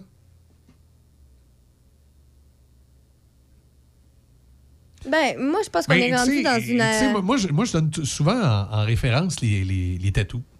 Comme j'ai toujours dit, moi, j'ai rien contre les gens tatoués. Mais il y était un moment donné, quelqu'un avait un tatou. C'était original et unique. Parce que tu voyais pas des tatous nécessairement tous les jours. Puis quelqu'un arrivait avec son petit tatouage, c'était original et unique. Mais depuis, quelques- années, ce qui est original, tu sais, mon, mon gars arrive à 18-19 ans, l'âge où il sort d'un bar. Puis l'une des grosses différences entre, euh, entre lui et moi, c'est que moi, quand je sortais d'un bar, puis qu'à 3 heures, j'allais prendre un dernier café. Mais quand je déboutonnais le chemisier de la dame, puis qu'il y avait un tatou, je disais Oh, il y a un petit tatou, c'est original. Ben, mon gars, lui, maintenant, c'est quand il dé- déboutonne le chemisier, puis qu'il dit Hein, il n'y a pas de tatou, c'est original. Ben, C'est à peu près ça. Je pense pas. Je pense qu'un un tatou, c'est des différentes Non, non, il n'y a pas de problème. Tu as le droit d'avoir un tatou. Comme je dis, tout le monde peut avoir des tatous. C'est juste que maintenant, on dirait que tout le monde a des tatous. Donc, mon, mon- le- le- mon idée derrière ça, c'est pas de dire faites-vous pas de tatous, faites-vous tatouer. Ça, ça vous regarde, c'est de vos affaires. J'ai pas de problème avec ça. Mais c'est juste de dire qu'il y a des gens dans la vie, à force de vouloir être trop différents et trop original, ils en viennent à soit être ridicules ou soit être conformés. Parce que maintenant, avoir un tatou, c'est plus nécessairement original parce qu'à peu près tout le monde en a. Avoir un nom, un prénom particulier, c'est plus nécessairement original. Tout le monde est rendu avec une espèce de nom bizarre, particulier pour faire différent. Puis encore pire, il y en a qui ont des noms avec des orthographes douteuses où ça en devient ridicule. sais. Fait on dirait que on n'est pas capable d'avoir un juste milieu en société.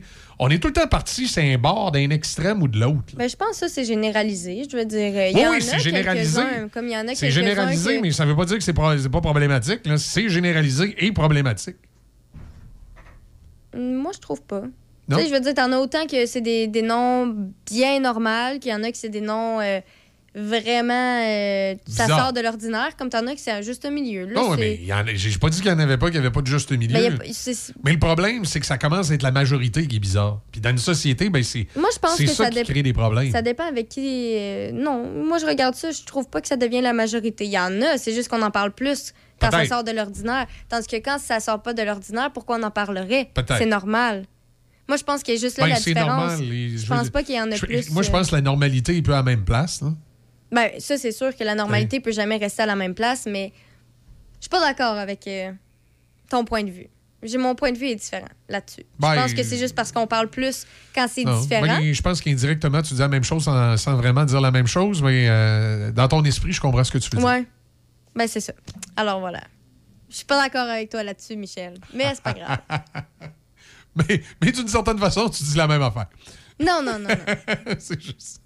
Euh, bon, euh, qu'est-ce qui s'en vient? Weezer, Island in the Sun.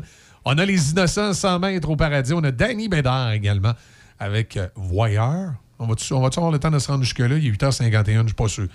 Mais de toute façon, si on se rend pas jusque-là, c'est pas grave. C'est la zone musicale qui va commencer. Puis on commence ça avec Styx, Babe. Oui, babe, I love you. Avec la petite voix. Parfait. J'allais dire on se parle demain. Mais non, on se parle lundi. Hum, Non, même pas, on se parle mardi, ouais. t'as raison. Colin. Long week-end de trois jours. hein, on était en train de l'oublier. Samedi, c'est le festibiaire à Shannon. Votre radio sera présente. On vous attend. Ça va être comme en campagne électorale. Vous viendrez prendre une bière, un hot dog, puis jaser. Puis, euh, on embrassera les bébés. Vous nous amènerez les bébés. On, on se prendra en photo avec des bébés, nous autres aussi. Mettra ça sur les réseaux sociaux. Ouais. Ce serait drôle, c'est le gars avec cinq bébés autour de lui. Ah, je fais mieux que, que le maire. Euh, pas le maire, mais. euh, Le je, fais, ministre, je fais mieux que le premier ministre. ministre. Moi, j'en ai cinq bébés autour de moi. Alors, fait que vous viendrez, euh, viendrez faire votre tour à Shannon, croiser l'équipe du 88.7 qui va être là dans le cadre du festibière, venir goûter de bonnes bières d'ailleurs, et s'amuser en, en communauté, avoir du fun avec le 88.7. On vous attend. Donc, demain, samedi.